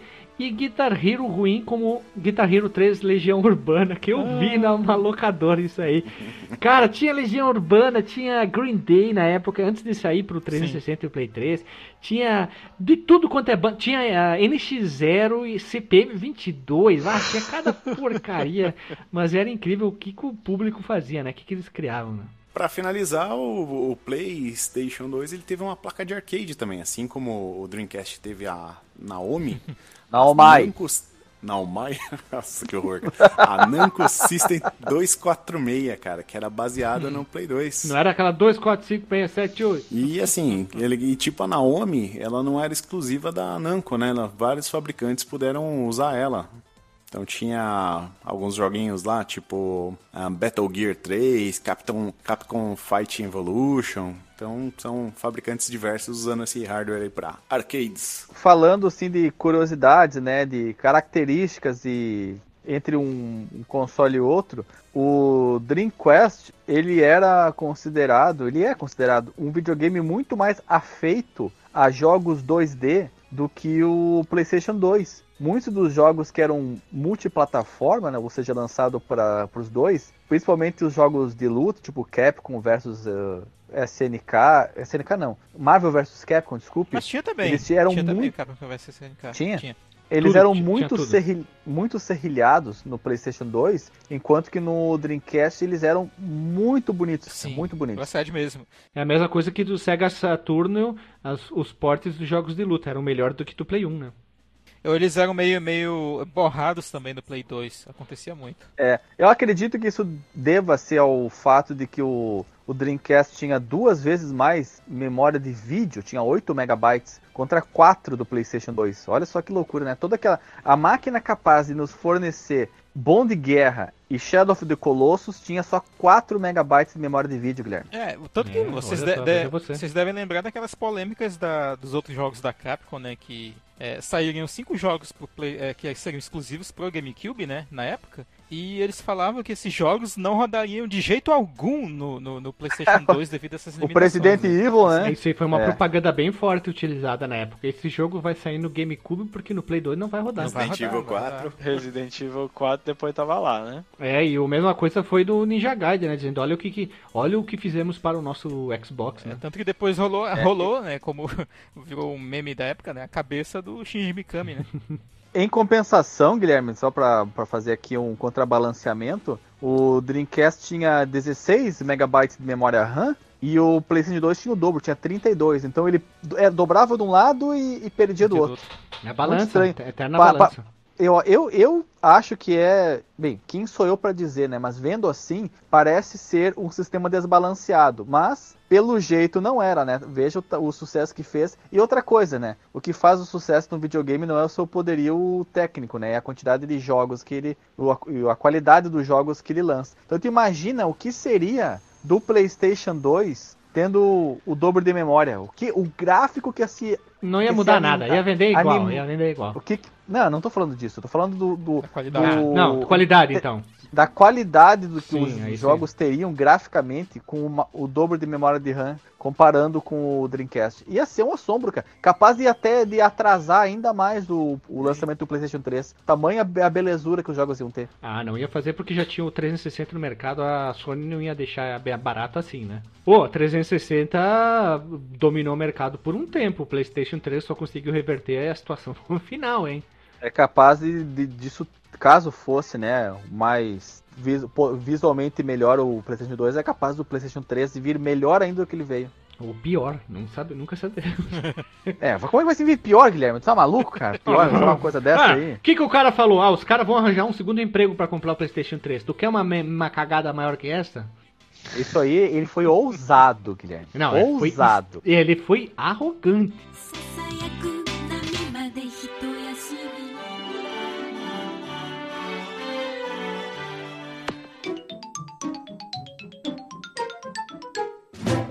Que é a mesma coisa que é o próximo console, que é o GameCube. Eles foram arrogantes novamente, a menina Nintendo, porque eles falaram como o nosso Dreamcast. Ah, vamos pegar uma mídia nossa aqui, DVD, nós vamos pagar royalties. Nós somos a Nintendo. Sabe aquele cara arrogante que joga o pescoço pro lado e pro outro?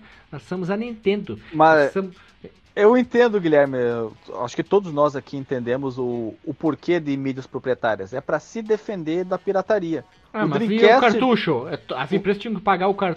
a compra do cartucho pra Nintendo. A Nintendo sentiu a dor. Ela ia sentir, mas não, Ah, eu não vou não, pagar. eu, eu entendo, eu entendo exatamente. E para proteger as empresas de serem lesadas nos jogos no, em mercados como, por exemplo, o nosso aqui e outros de países Emergentes. subdesenvolvidos igual, é, emergentes, eles tomaram essa atitude de evitar ao máximo, proteger ao máximo o esforço e o investimento das desenvolvedoras. Né? O Dreamcast tentou fazer isso, mas o, o GD-ROM foi quebrado e facilmente já se encontrava CDs normais, né, de 700 megabytes. Sim. Com os jogos, muitos deles capados e O estripados. GameCube é a mesma coisa, sabia? CD de câmera dava pra usar pra piratear. O pessoal do O- GameCube tinha pirataria que tinha que tirar o case e fazia ler CD igual. Tinha alguns pirateiros que faziam isso aí. É, é demais. eu acredito que ele foi menos. sofreu menos com isso, infelizmente, porque vendeu menos, né? Se ele tivesse sido um sucesso, o pessoal ia se esforçar mais pra quebrar a pirataria. Só não se esforçaram porque não valia economicamente, né? Quem que tinha o GameCube? Ninguém, Ah, só o, Game- o. GameCube, ó, vou falar a verdade. O GameCube foi um fracasso porque ele é um console japonês que vendeu menos que um console que nem teve penetração de mercado no, no Japão, que é o, o a Microsoft Xbox. Então, se tu for fazer um comparativo com uma empresa novata que teve os seus erros, lógico, como a Microsoft, o Nintendo GameCube foi um fracasso. Claro que vendeu 2 milhões de unidades a menos, mas foi um fracasso sim. Porque perder para uma novata que nem vendeu no Japão é um fracasso. Mas não É estamos verdade. querendo, não, né, não estamos querendo dizer que o GameCube era um hardware ruim. Ele tinha Não. algumas coisas legais. Pelo contrário, consideração. ele era o mais elegante de todos, era o mais simples. É o mais e- bonito e- que eu gosto de todos. Beleza, belozu, belezuramente falando. O hardware, o hardware mais, eh, mais simples, mas não simplório, mais, e mais otimizado de todos eles. Sim, o mais com- potente era o eu acho- Xbox. eu- É, Eu acho que cabe contestar. três, deve, deve, caber três ou quatro placas do, do GameCube na, em cima da placa do ex- primeiro Xbox. Não, tu pega o Xbox, tira ele de tudo que tem dentro, abre ele, tu põe quatro GameCube, tudo encaixadinho direitinho, fecha, Tu tem quatro GameCube dentro de um Xbox, cabe direitinho ali. Eu acho que é mesmo, cara. Eu acho que é, cara. É um Mas- quarto do tamanho da placa. É, mas a coisa legal era assim, uma das novidades que eu, eu pude ver as pessoas jogando era o controle. Eu sempre achei o controle estranho, mas ele é muito ergonomicamente muito Ele é bom. confortável, comparativo cara. com o do 60 Não é por nada, É, não. comparativo com, com o do 64. Tinha suporte já contro controles Wi-Fi, eu vi isso e eu achava sensacional. Tinha quatro É entradas o Wavebird. Guilherme. É, Wavebird. Quatro controles, podia a- a- a- ponhar ali quatro controles. E uma coisa que eu vi só mais tarde, na época eu só vi em, em revista, depois eu vi que muita gente pegando, que era aquele aquela base que tu podia jogar os jogos dos portáteis da Nintendo até o Game Boy Advance, sendo que tu podia ligar um GameCube com um Game Boy Advance, um outro Game Boy Advance e outro Game Boy Advance pra jogar aquele Zelda Force World, acho que Esse é, né? mesmo. Que tem. É isso aí, que tu podia jogar em quatro, sendo que um ficava no console e os outros três nos portáteis da, claro, da própria Nintendo. E isso eu achava uma coisa incrível pra caramba. loucura. né? O CD original, para te poder rodar os jogos do, dos portáteis, custa 3 fígado, mais ou menos assim. Claro que tu pode encontrar pirata, mas tu quer original. Ele né? é, um, ele é um mini DVD daqueles de câmera filmadora ou tem alguma especifi- especificidade própria? Ele é um mini- eu- aquele mini DVDzinho, né? Mas o pessoal consegue já fazer a pirataria com CD normal. Só que o problema é que tu tem que tirar a case, né? Porque o CD é muito não, não. grande, né? Não isso, Guilherme. Eu quero saber qual que é a diferença do mini DVD pra essa mídia da Nintendo, porque eu nunca fui atrás. É um Não é CD igual, cara. É a mesma É a coisa, mesma só que pequeno. coisa. É, tanto que eu lembro que um, eu tive dois joguinhos piratas ainda dele, que era um do Metal Gear e um do Zelda, e era desse DVD aí. Eram gravados nesse DVDzinho aí e rolava, É, cara. é. Mini DVD de câmera. Eu tive o meu primeiro GameCube eu abri ele, botei um Xenon pra rodar as piratarias. Botou o quê? né? Agora o segundo que eu comprei, ele tá Não, originalzinho. não, não, não. O Pronunciou errado. É Xeno? Xenão, cara. Xenão. Luz de Xenão. Pensei que você queria que eu falasse Xeno. Farol de Xenão, cara, mas, mas nunca viu falar disso? Farol de Xenão, é isso aí. É, aí pra rodar essa basezinha aí, o chato dela é que você precisa de um Action Replay pra rodar. Porque ele não roda É, sozinho. Ele tem um CDzinho de boot da, do, da base, que a base tem os processadores lá do, do GBA, do Game Boy.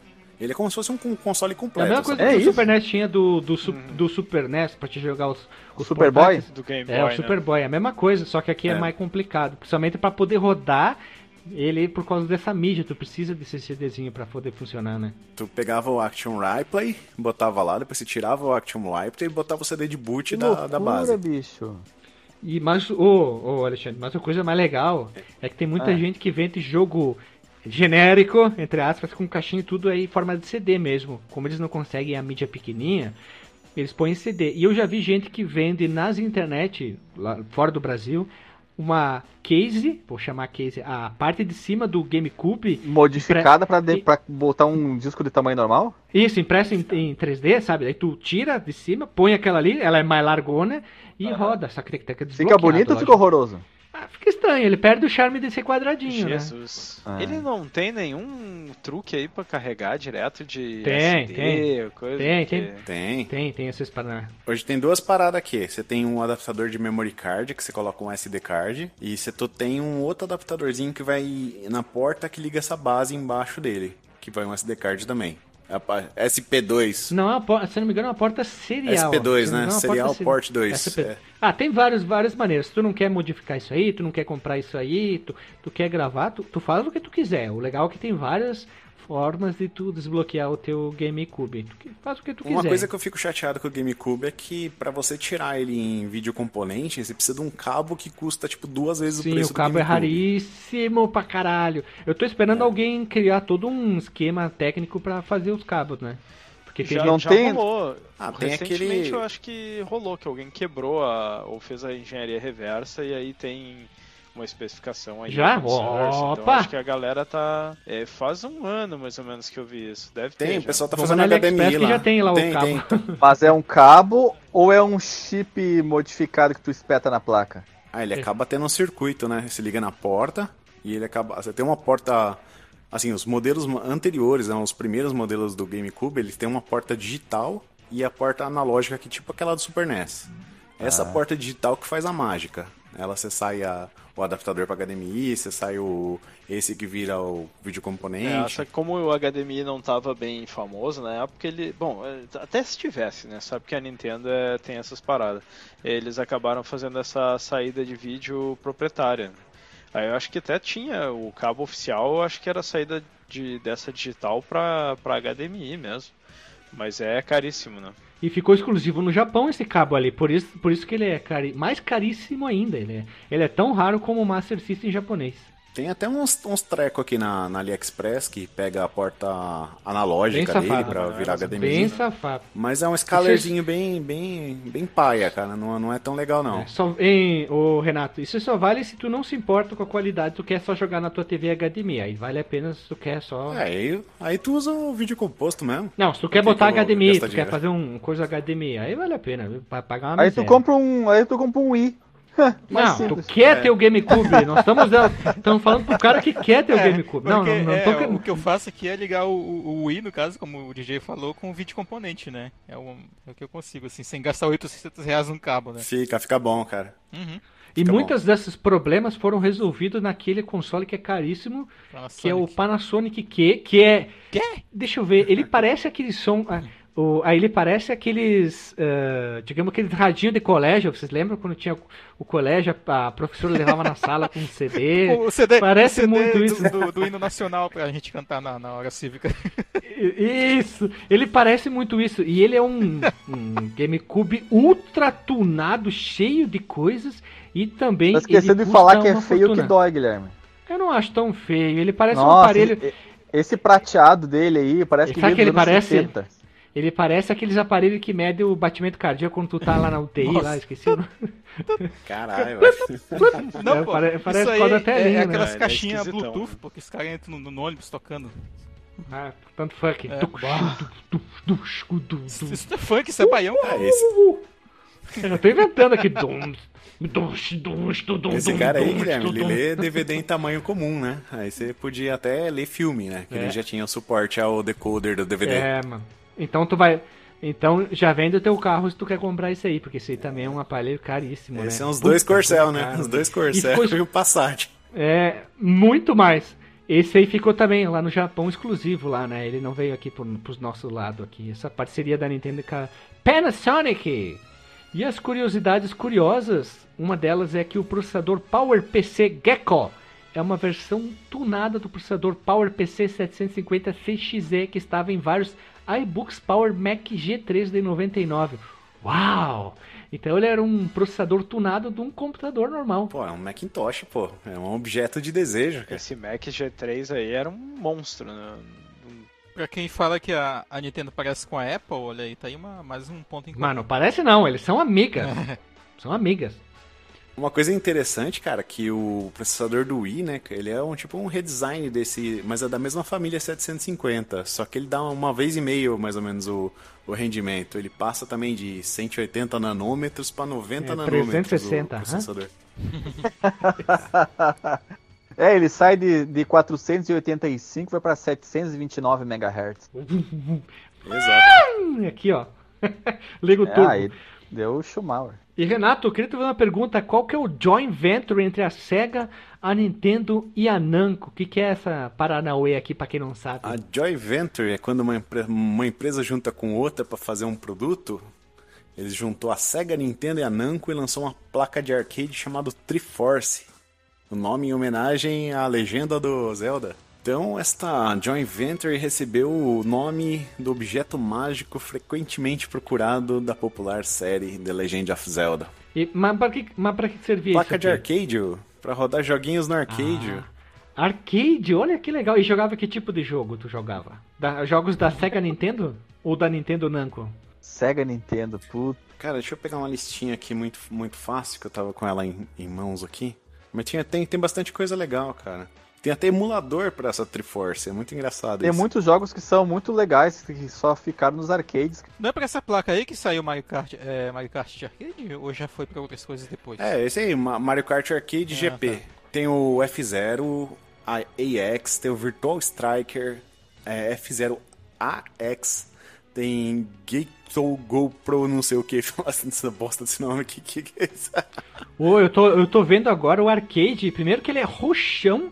Ele parece um arcade normal aqui, mas tá bem legal isso aqui. E tem, olha só que legal, tem um emulador já pro Hyper Spin para jogar os jogos dessa placa. Olha que legal, que, olha, que joia, que joia. Gostei, hein? A estrela mesmo, assim, eu acho que o mais que mais apareceu nas revistas é o Mario Kart Tô GP. vendo aqui, tem, e tem o Mario Kart GP 2. São dois Eu não jogos. sabia que tinha esses jogos aí pro, pro arcade. Então o Virtua Striker também. Eu tô surpreendido que o, que o GameCube tenha reunido a maior quantidade das atenções desse podcast. É, porque ele é, ele é, é um cubo mágico, né? O forninho da Eliana é o que que é. há, mano.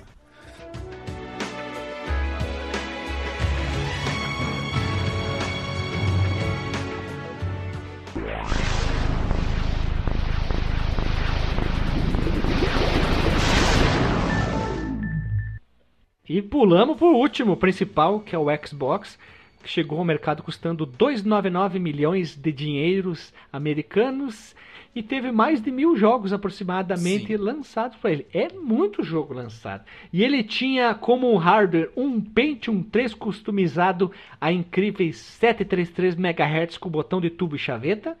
E a GPU era uma NVIDIA XGPU customizada a 233 MHz. Olha só, era um Pentium 3, hein? Três porrada, hein? Era praticamente um PC. Era um, na verdade, era um PC. Tu tem o Xbox com Pentium e Nvidia. Aí tu tem o GameCube com PowerPC da coração da Apple com uma ATI. Olha que interessante. Veja você. A, a rivalidade. Não tinha, tinha Mas sacado. hoje em dia essa rivalidade continua, né? Com a ATI e a NVIDIA. Ah, vai num console, vai no outro. Né? É legal isso. É, eu acho que os consoles hoje em dia estão os dois usando ATI, né? A Nvidia ficou de fora, acho. Só o, a Nintendo, né? A Nintendo tem a Nvidia. A TI, a TI não é mais, né? Porque a TI foi comprada pela AMD, Ah, né? AMD, né? Mas a, a Nintendo, a Nintendo, ela saiu, né, da AMD, né, da ATI, não sei porque eu tô falando da TI, do, do Wii U, que ela ainda utilizava, né, pra voltar pra Nvidia. Bem, voltar não, né, ela, ela nunca esteve. Mas aí foi por uma questão. É uma questão estratégica aí, né? De, de mobile, né? Que eles queriam um hardware que era pra mobile. O Switch ele é bem parecido com Olha aquele só. Nvidia Shield, né? O gurizada, gurizada, é o Xbox nós estamos. Nós estamos no Tá Xbox. todo mundo com vontade de falar da, do GameCube mesmo, né? É, o Xbox, gurizada, ele basicamente a Microsoft fez assim: precisamos fazer um videogame. Aí o cara levantou a mão, coloca um computador dentro, mas tu é um idiota. Não, tu bota tudo apertadinho, aí fizemos um sistema operacional dois palitos e já vendendo. Aí o cara parou. Não é que tu é esperto, cara? Tu vai ser o. X. Não foi nem isso aí. O cara disse: precisamos de um videogame. O cara puxou, arrancou o computador dele com os fios e tudo e levantou. tá aqui. Aqui, ó. Aqui, ó. Tá aqui! Aqui! E sabe qual outra parada que é interessante, cara? É que o nome Xbox ele não seria um nome é, elegível, assim, pra, pra ser oficial do console, né? Tipo algum nome que alguém deu de zoeira. Ah, Xbox, né? Sei lá. Tô comendo X-salada aqui, tem o Xbox também. O X caixa, Era por né? causa do DirectX, né? Eles chamavam eles de Direct Xbox. Daí acabou ficando Xbox. O Xbox, ele quase não existiu. Ele foi... O, o Billy Gates, ele não tava... Billy Gates? Gates. O Billy Gates, cara. Nossa senhora! O Billy Portões. Billy Gates! Billy Gates. O Billy Gates ele não tava muito afim de gastar o dinheiro na criação do, É da- que ele não do, tinha, né? do Xbox. Aí quem, quem conta essa história é o próprio criador do Xbox, é o qual que é o nome do cara? É alguma coisa É o Billy coisa Wall. Você tem o O- Gates e o Wall. É, eu não me lembro agora o nome, o nome do, do, do criador do Xbox. E aí ele falou, o pessoal lá dando as justificativas por quê, e isso e aquilo, e o, e o Billy Gates dizendo não, não, não. Aí ele falou, "O- mas a gente vai deixar a Sony conquistar a sala de estar assim, sem nenhuma briga? Aí o Billy Gates parou e pensou, você tem razão, a gente tem que combater a Sony, vamos colocar um computador na sala de estar. E aí ele deu a luz verde para que fosse criado um console da Microsoft, mas Foi aí que aconteceu Ele- aquela reunião que o cara levantou o gabinete e tá aqui! Mas tiveram, tiveram várias dessas reuniões aí, cara. Não, É. assim, ó, vamos deixar pro episódio que a gente falar sobre ele. A gente detalha. Tá.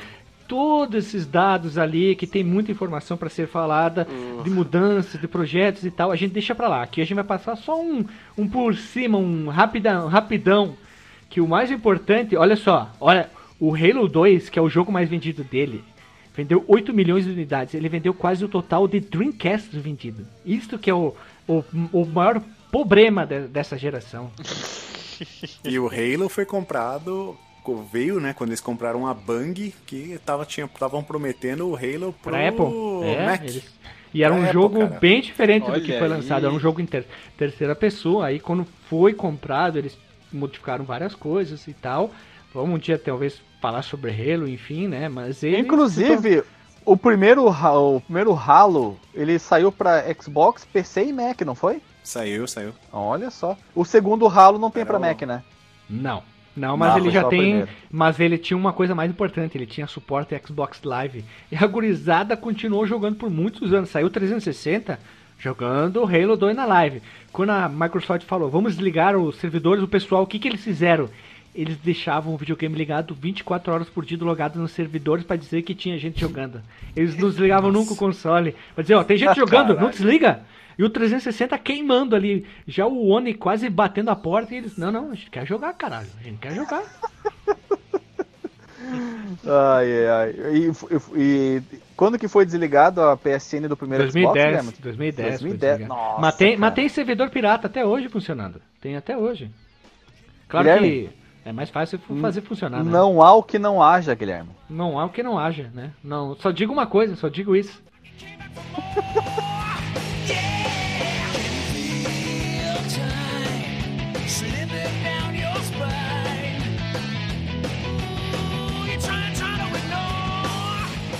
E agora vem curiosidades curiosas. Primeiro, que aquela reunião muito importante que o cara simplesmente levantou o gabinete assim, arrancou todos os cabos. Esse aqui é o Gabinete, Xbox. gabinete, O Guilherme. gabinete, aquele, sabe, branco com manchas amarelas de velho, sabe? Esse aí mesmo.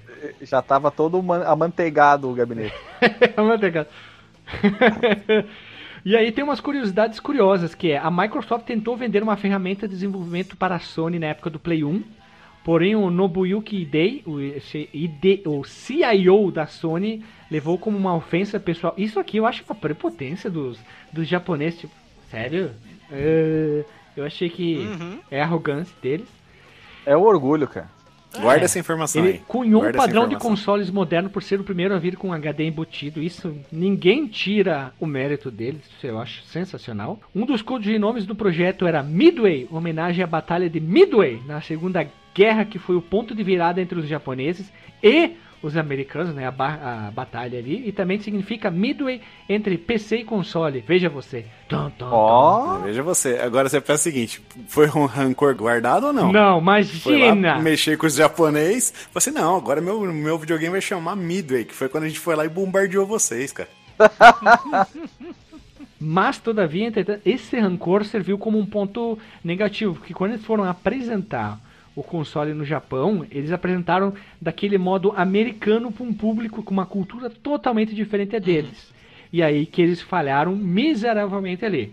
Tanto que as últimas apresentações do Xbox para o público japonês é bem diferente, porque eles, o Phil Spencer lá e o- toda a equipe eles fizeram uma pesquisa como entrar no mercado japonês, como apresentar o produto para eles, como conversar com eles. Claro que aquela midway ofensa eles levaram tão a sério que eles esqueceram de que Não, ofensa não é, diferente. orgulho ferido dos japoneses, né? É, É. pode ser tudo, tudo, tudo. O japonês não aceita nada, né? O japonês é um público bem fechado, É, difícil. mas né? o, o Alexandre tocou num ponto interessante mesmo, cara. É mais aquela parada do, do, do orgulho, né? Da, da honra japonesa, né? Que a gente sempre fala, do que talvez uma ofensa pessoal, sabe? Faz, bem sentido. Ah, eles são meio chato com muita coisa. Isso é, isso é verdade. Você não pode É questão defender eles. cultural, lá. né, cara? Outra coisa, Guilherme, que nós temos que, que comentar aqui, não sei se tá aí na lista das tuas curiosidades, é que a Microsoft quase, quase trouxe o, a biblioteca do Dreamcast para rodar no Sim, Xbox. Boa, boa informação. Eu ia falar, inclusive esqueci. Eles, tent- eles entraram em discussões, né, a Sony e a Microsoft, para que o Xbox fosse o mantenedor do legado do Dreamcast. Então ele seria um, um Dreamcast 2 a missão espiritual. Só que entre as exigências da Sega para que pudesse acontecer esse acordo era que os, os jogos online, as funções online dos jogos do Dreamcast teriam que ser mantidos pela Microsoft. A Microsoft disse: não, eu vou, vou ter aqui a minha live e eu não vou ter um serviço separado para manter os jogos do Dreamcast. E a Microsoft Co- tava certa, hein?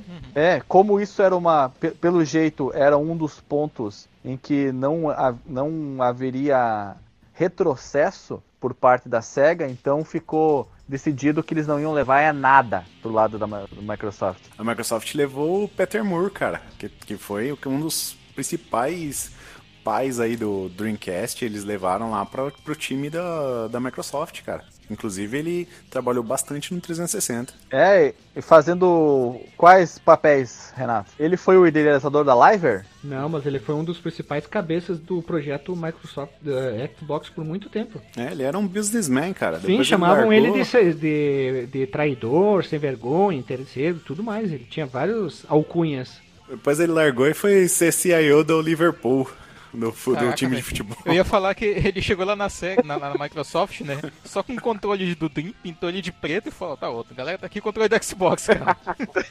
tu vê que a, Já trouxe o é, controle. o- o- os gatilhos do Dream, cara, eles são iguais, velho, aos do Xbox 360. As cores do botão A, B, X, Y. É um conceito muito certeiro de design, né? É uma pena que o é, é uma pena que o primeiro, o primeiro design, o, o controle o Nuke, ele tem o em vez de fazer a cruz no ABXY, ele faz duas duplas de três, uma em cima da outra, é bem estranho, cara. Duas duplas, desculpa, três duplas, né? Três duplas de, con- de, Eu de tava botões. imaginando que seria uma dupla de três. Fiquei- deu, um, deu um bug no meu cérebro Deu um cãibra aqui, gente, desculpa. Depois eles remodelaram o controle, ele ficou mais menor, né? Mais, mais afeito às mãos de todas as pessoas. Sabe por que foi remodelado o controle, doutor Alexandre? Por causa do público japonês. Porque E eu acho que fizeram bem, o cara. plástico do mundo, né? Não tinha plástico que chega pra fazer um negócio daquele tamanho. Eu, eu joguei, tá? Não achei tão ruim assim, não. Ele parece um trambolhão. Mas não é ruim de jogar, não. Eu joguei Mas nele. e, Ah, legal, e os botões ali, a BXY, Guilherme, é- aquela posição original, era confortável ou era Tudo- só diferente? Não, é o que eu falei. Ele é bom de jogar. Ele só parece ruim, é- mas é bom de jogar. É tipo a Fiat Doblô. É um carro feio pra caralho, mas é legal de dirigir, entendeu? É a mesma coisa. Não é porque é feio que é ruim, entendeu? É, não é uma goiaba, que é uma fruta fedida e é ruim, entendeu? É, é analogia maluca, mas vou, mas vou, deixa eu seguir aqui, por favor, vamos terminar. Ah, o Media Center chamado XBMC, que agora segue com o nome de Code, que serve inclusive de interface para os interface pros emuladores do Raspberry Pi, o pessoal que quer ver filme, vídeo, etc. Nasceu com um aplicativo do querido Xbox aí. Você que tem um code vendo IPTV graças ao Xbox aí. Ah, mas até o Batocera, todas aquelas paradas lá, aquele ambientezinho gráfico bonitinho que você escolhe os runs lá, é tudo em cima do code. Yeah. Aí, E o que, que é a placa Shihiro? A viagem de Shihiro, querido Renato. Shihiro é uma placa arcade da SEGA baseada no hardware do Xbox. E é bem parecida a, a configuração, os specs dele, né? E o que, que rodou aí? House of the Dead 3, Crazy Taxi 3, é, OutRun 2. Ah, achei que fosse o E 3. olha, olha, que, olha que interessante, olha o legado aí, hein? Olha a mídia que ele roda, o GD-ROM, o Gigadisc, Tá brincando. que é o mesmo do Dreamcast. Olha que sacanagem. Ressusci ressuscitar o GD-RAM. Ou não queriam largar o osso, né? Toma aí, seu cega. Você quer fazer? Beleza. Faz aí. Não, mas vai rodar meu disco. Tá bom, pode rodar seu disco.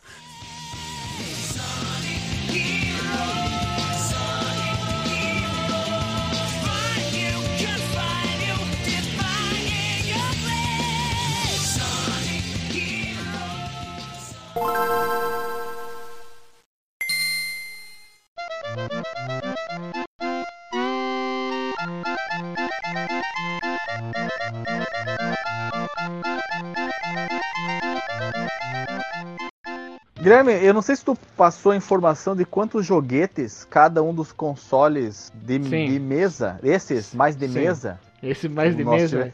tu e pode desse lado pederneira. Dá uma, um pulinho ali na página da Wikipedia. A gente espera tu contar a tabela, ver quantos. quantas Vai tomar tem. teu cu. O Dream teve 9,13 milhões de unidades vendidas e 625 jogos. O PlayStation 2 teve. É um console que não vendeu muita coisa, né? 155 milhões aí de unidades vendidas e 1.250 jogos.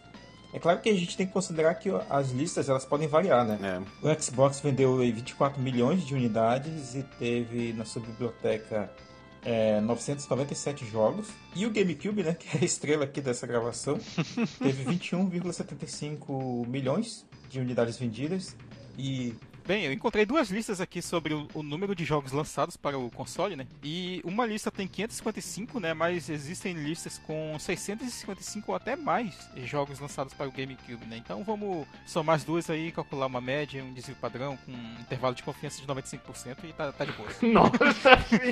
eu, peraí, peraí, peraí, peraí, peraí. Intervalo de quê?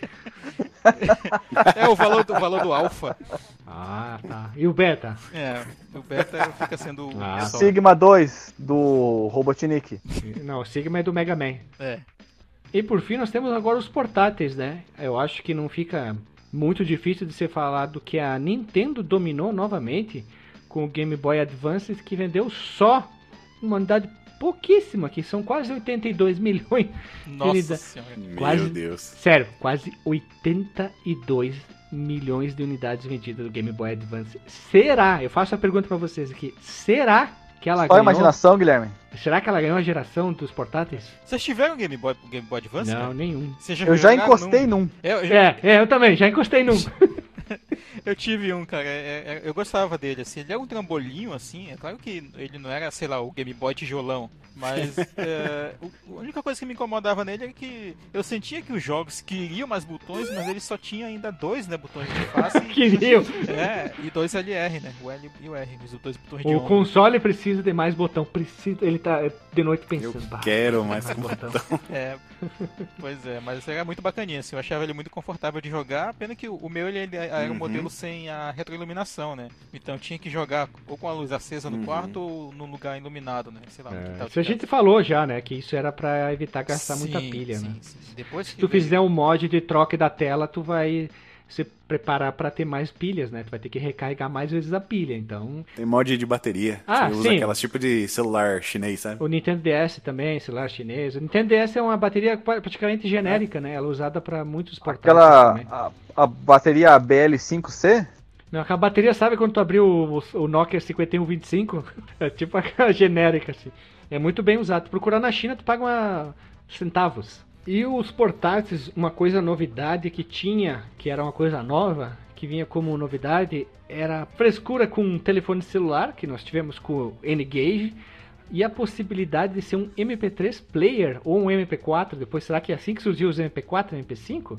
Reprodutor de filme, reprodutor de áudio, né? Possível, tudo parecido. E um, um dos vários aí que perduraram, e a gente já citou quando a gente falou sobre o Red Racer, foi o nosso querido N-Gage, né? Esse, esse portátil barra telefone lançado pela Nokia, que teve duas versões, e claro que foi um sucesso tremendo, né? Vendendo 150 milhões de unidades. Depois nós tivemos um outro que foi um grande sucesso, que foi o Zodiac, que era um computador de mão da Zodiac, da Tupperware, aquela que fazia coisa de isopor, que foi lançado em 2004, baseado nos Palm OS e oferecia recursos especializados de vídeo e som voltado para jogos, mas tinha um kit de desenvolvimento pesado devido à base do Palm OS, que foi um puta do sucesso.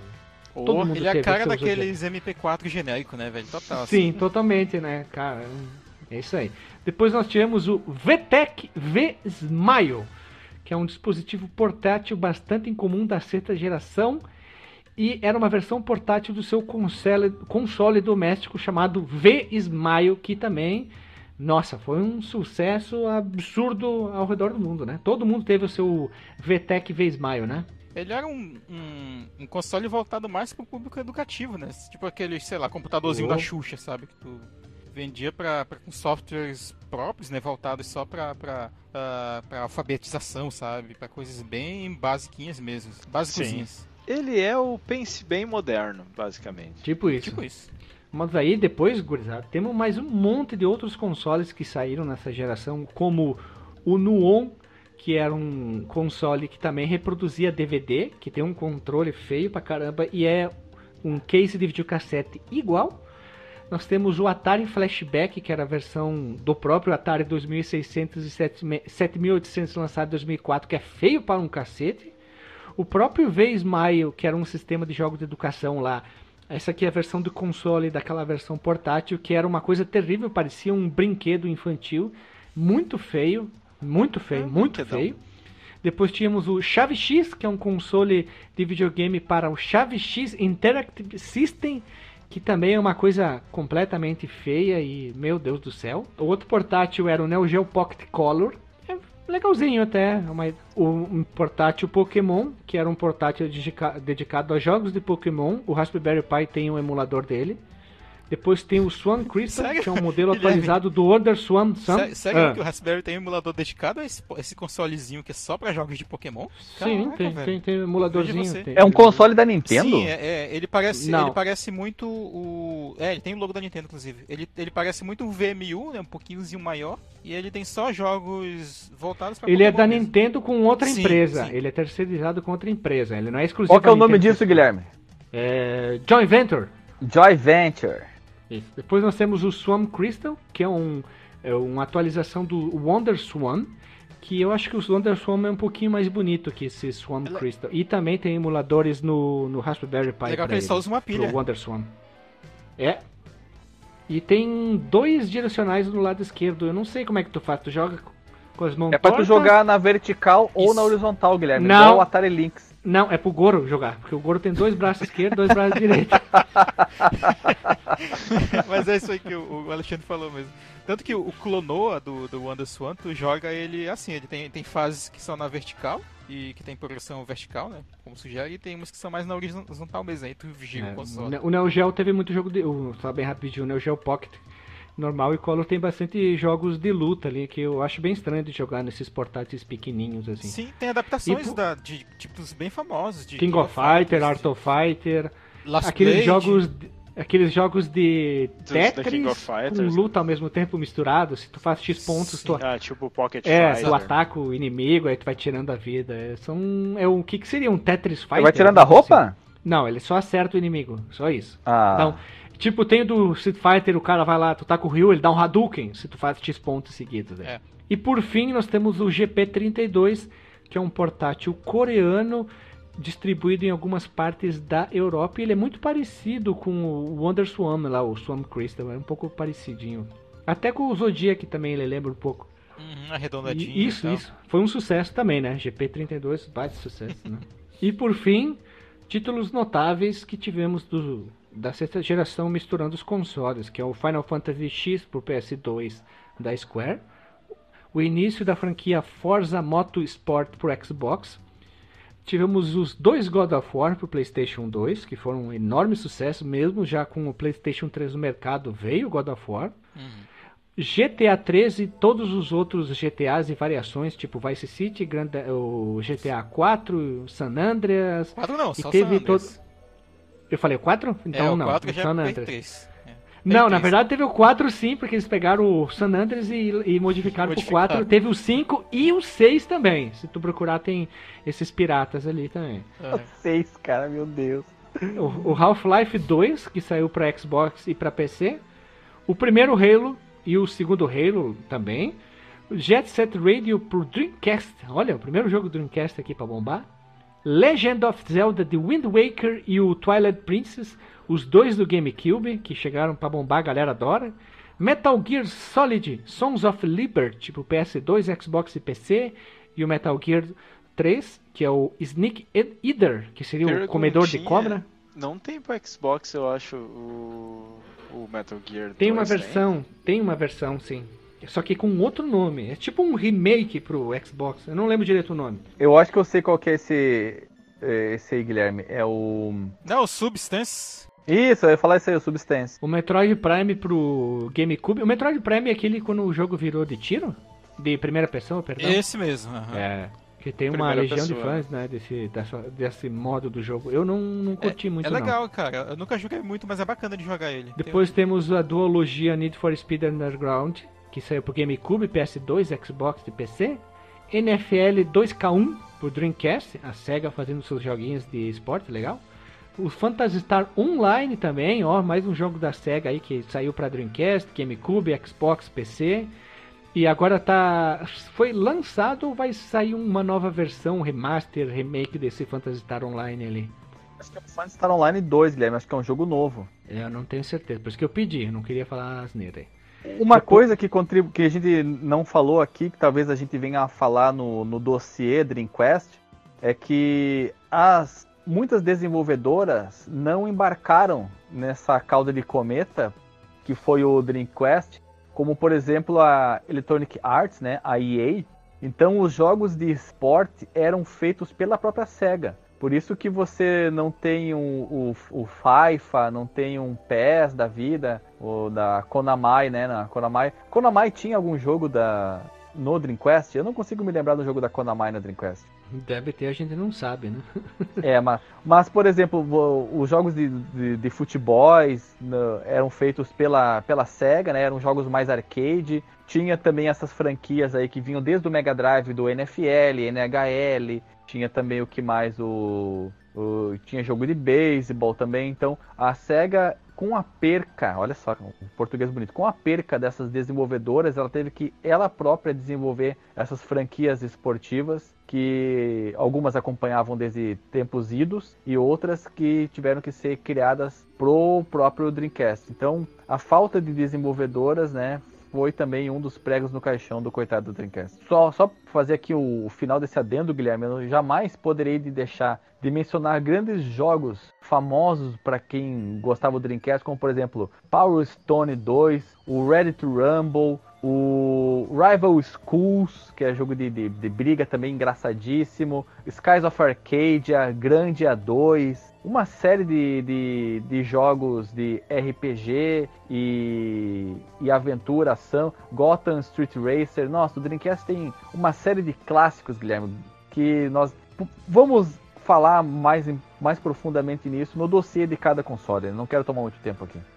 Depois nós temos o Pokémon Ruby e Safira pro Game Boy Advance, mais jogos de Game Boy do, com a franquia Pokémon. Resident Evil Code Veronica, que saiu pro Dreamcast e o PS2. Resident Evil 4 pro GameCube, PS2 e PC. Depois nós temos o. O que, que é Res? Silent Hill 2, Guilherme. O Res é um Res é um jogo de ritmo. Conforme você vai fazendo, ca- capturando coisas na tela, vai batendo nos objetos, enfrentando os inimigos, ele vai compondo a trilha sonora do jogo. É Ah. muito interessante, muito bonito não também. conhecia. Não Existe para PlayStation, existe uma versão para PlayStation 4 e uma versão para VR. Muito imersivo, muito imersivo. Olha só. Depois nós temos o Shadow of Colossus pro PlayStation 2. Vai sair aí até pro Play 6 aí. Shimui pro Dreamcast. Sonic Adventure pro Dreamcast, GameCube e PC.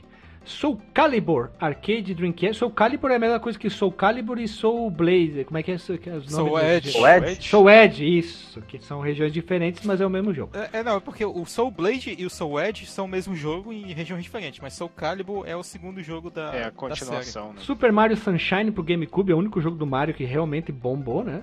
Super Smash Bros. Melee pro GameCube, que é o jogo mais vendido do GameCube, que estranhamente é um jogo de luta. O Tekken Tag Tournament pro PS2 e o Virtua Fighter 4 pro arcade e o PS2. Esses são os jogos mais importantes, digamos assim, separados por consoles dessa sexta geração. Claro que existem outros, mas não tem como citar todos, né? Eu não admito, Guilherme, essa lista não tenha citado o Virtua Tennis do Dreamcast. Ah, Não pode admito. ser, né? Pode Ah, ser. é- é- era muito jogado no arcade, no fliperama lá no shopping de, da cidade que eu morava, em Passo Fundo, e na locadora no Dreamcast também. Virtua Tennis era uma febre. E agora, gurizada, vamos rodar a vinheta, vamos pro disclaimer e lá vamos fazer a perguntinha secreta.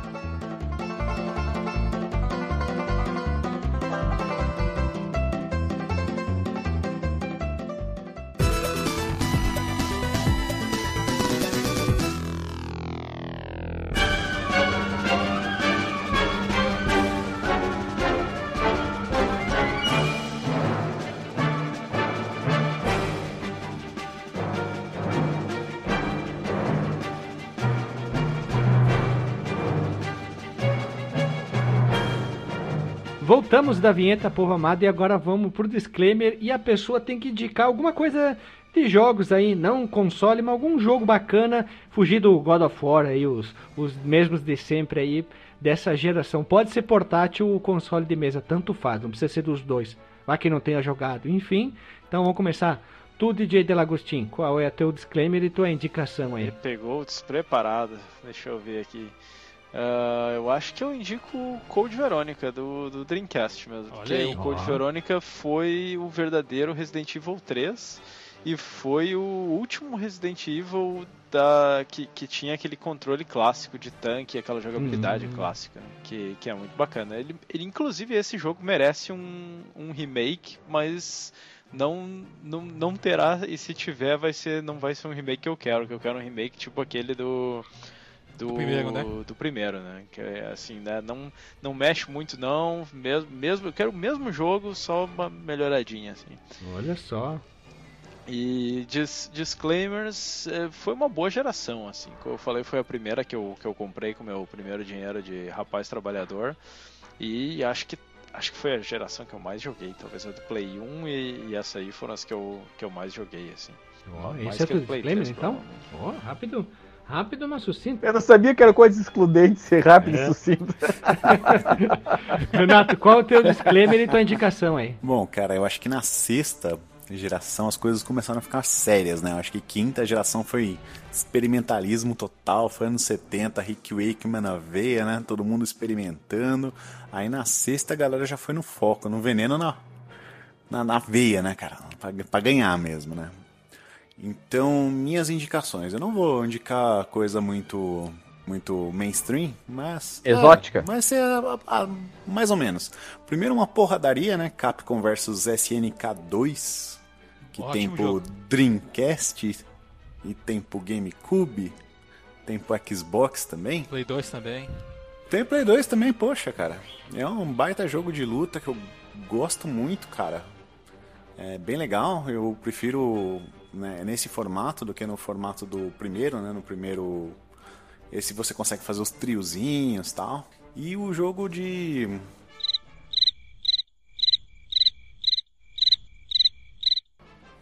Nossa, velho. Apagou minha mente aqui, peraí. Puxou a tomada. Caralho, cara. Ai, que bosta. Isso que dá podcast longo, né? O que, que eu ia falar? Ah, lembrei. Então, e um jogo que eu acho um, que até hoje, cara, é um jogo muito expressivo. que é Olha o aí. primeiro Ninja Gaiden do Xbox original. Que até hoje é um jogo super desafiador e super bonito. Difícil. Difícil pra porra, mas ele é, ele é lindo, cara. E assim, diquinha pra quem tem o, o Xbox One X, o X, ele olha tem umas texturas diferentes e fica bem legal. Na retro. Tu, tu, Alexandre, qual é o teu disclaimer aí? O meu disclaimer, Guilherme. Gostei desse episódio. Foi um episódio que a gente conseguiu reunir uma quantidade significativa de informação.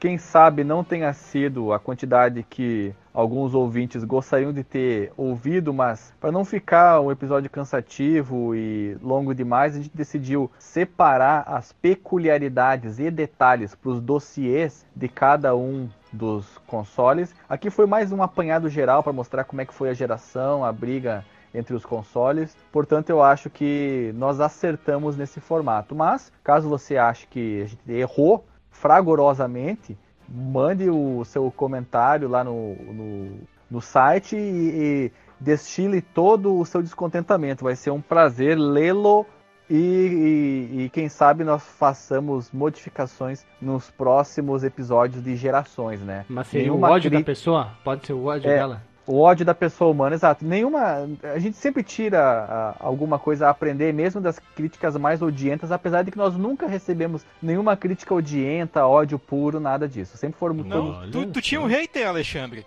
Ah, mas era, era, era em relação a mim, não era ao, ao cast em si, entendeu? Ah, aí não, aí, tá certo. aí é- são situações diferentes. E recomendação, Guilherme, eu também vou pro lado do Dream aqui. E eu vou escolher um jogo que eu, inclusive, falei aqui anteriormente, que é o Power Stone. Ah, Que eu é... jurava que tu ia falar esse, ó. é mesmo? Aham. O Power Stone é muito divertido, cara. É briga num cenário, é, cenário assim tridimensional. Você anda pra lá e pra cá, tem objetos que você joga nos outros, você usa como ó, como forma de, de se proteger, de se esconder. É uma bagunça. Você tem que ter olhos de lince às vezes para acompanhar o que tá acontecendo, porque é muita ação na tela. Mas é um ótimo jogo para você jogar de galera. Aquele jogo que é simplesmente para desligar o cérebro só para se divertir mesmo. É uma recomendação fortíssima da minha parte. Olha só. Tu, doutor Marcos Mello. Muito bem, cara. Esse episódio foi muito legal da gente gravar, foi bacana. Até revelando um, bastidor, um bastidores aqui do programa de Boteco, foi legal até a construção dela, porque a primeira versão eu subi no site no começo dessa semana, né, da, da- dessa gravação. E aí eu, eu comecei a ter umas demandas de trabalho, aí o Renato foi lá, mandou umas informações, eu falei, cara, bacana, coloca isso aí lá e tal. E foi uma, uma, uma, uma pauta construída coletivamente. A 30 cara. Foi mãos? Bacana e. Pois é, 30 mãos aí e, cons- e conseguimos botar uma boa quantidade de informação. Talvez não seja a quantidade de informação que o ouvinte precisa no momento, mas pode ser a quantidade de informação que ele merece. Nossa!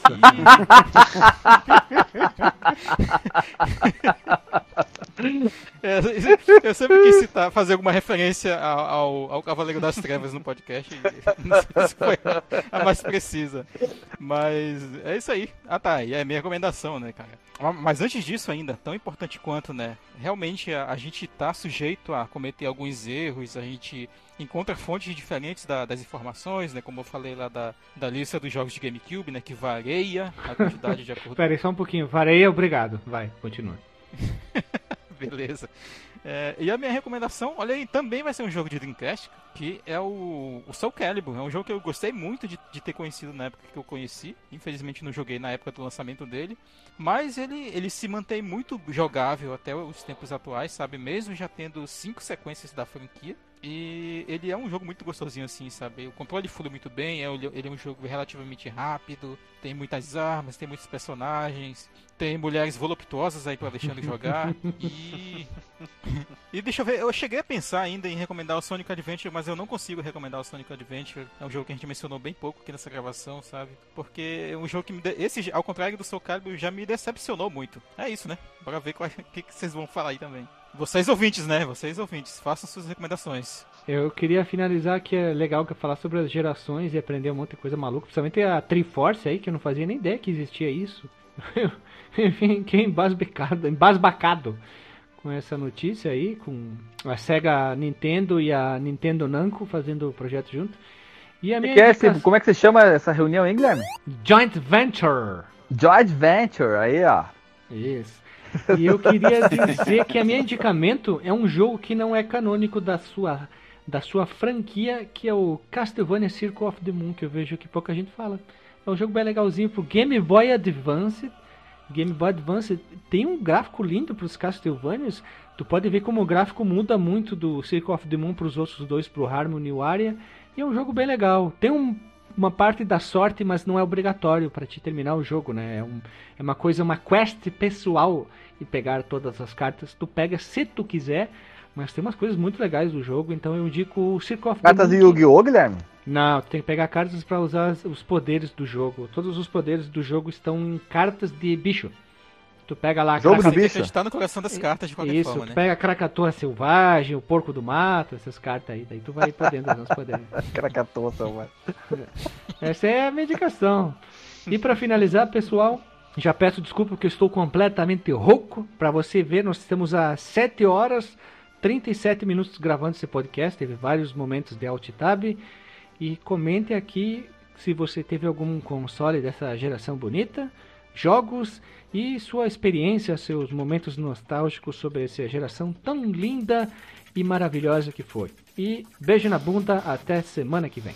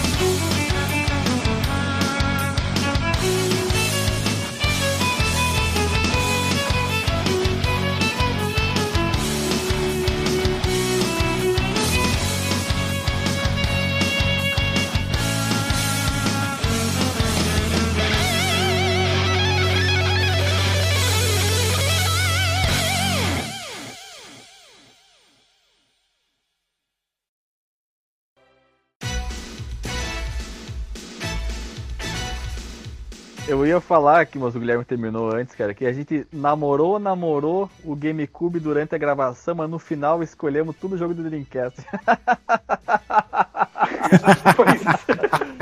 Se a gente tivesse, sei lá, como critério escolher um de cada console principal, eu teria escolhido os mais underground. A gente não terminaria aqui nunca, né? É, pois é. Mas é uma vergonha pra Nintendo, né? O, o Dreamcast que, que jogou a toalha no meio da geração, vendeu 10 milhões de unidades e a Nintendo vendeu 21. Tipo, só o dobro, sendo que era um videogame muito mais poderoso e, e não e tentaram a geração inteira ainda. Faltou carisma, DJ? É, faltou, né? Faltou. Não, é que a Nintendo nessa época, né, ela tava ela Não tava muito nada. viajandona, né, cara? Eu tava metendo os Muito, pés pela muito na bonita, soberba, né? Ah, tá louco. Não. Ah, cara, eu achei que a Nintendo nessa época tava até boa, cara. Começou a recuperar as third party, que ela cagou tudo na geração anterior, né, cara? Sim, sim. É, uma- é um ponto até que tava lá na pauta, né? Que ela, ela é, trabalhou ainda com parceria com as third parties e tentou recuperar a imagem menos infantil, assim, que ela infelizmente desenvolveu, né? Uma imagem muito pra família tradicional brasileira na década de 90. Sim. Não, o hardware era bom. O, o GameCube era um hardware muito bom. Mas eu não sei se foi a escolha ali da, da mídia ou qual é Mas que se é. eu, se eu fosse ter, cara, se eu fosse ter, se eu fosse ter, eu, eu, eu não teria um GameCube, cara. Ele só é bonito, mas os, os jogos não me chamam tanta atenção quanto a biblioteca do Dreamcast, cara. Essa aí eu acho É, a comparativamente. biblioteca do Dream é mais variada. Isso Eu acho que eu vou é vender verdade. meu GameCube e comprar o terceiro daí. Peraí, peraí, tu vai vender teu GameCube e comprar um terceiro? Um terceiro GameCube. Tu vai vender um GameCube e comprar outro? Pra dizer que tive Aí é três vezes o doença, né, GameCube. cara? Nossa senhora. Ah, tá. Doente, né? Ó,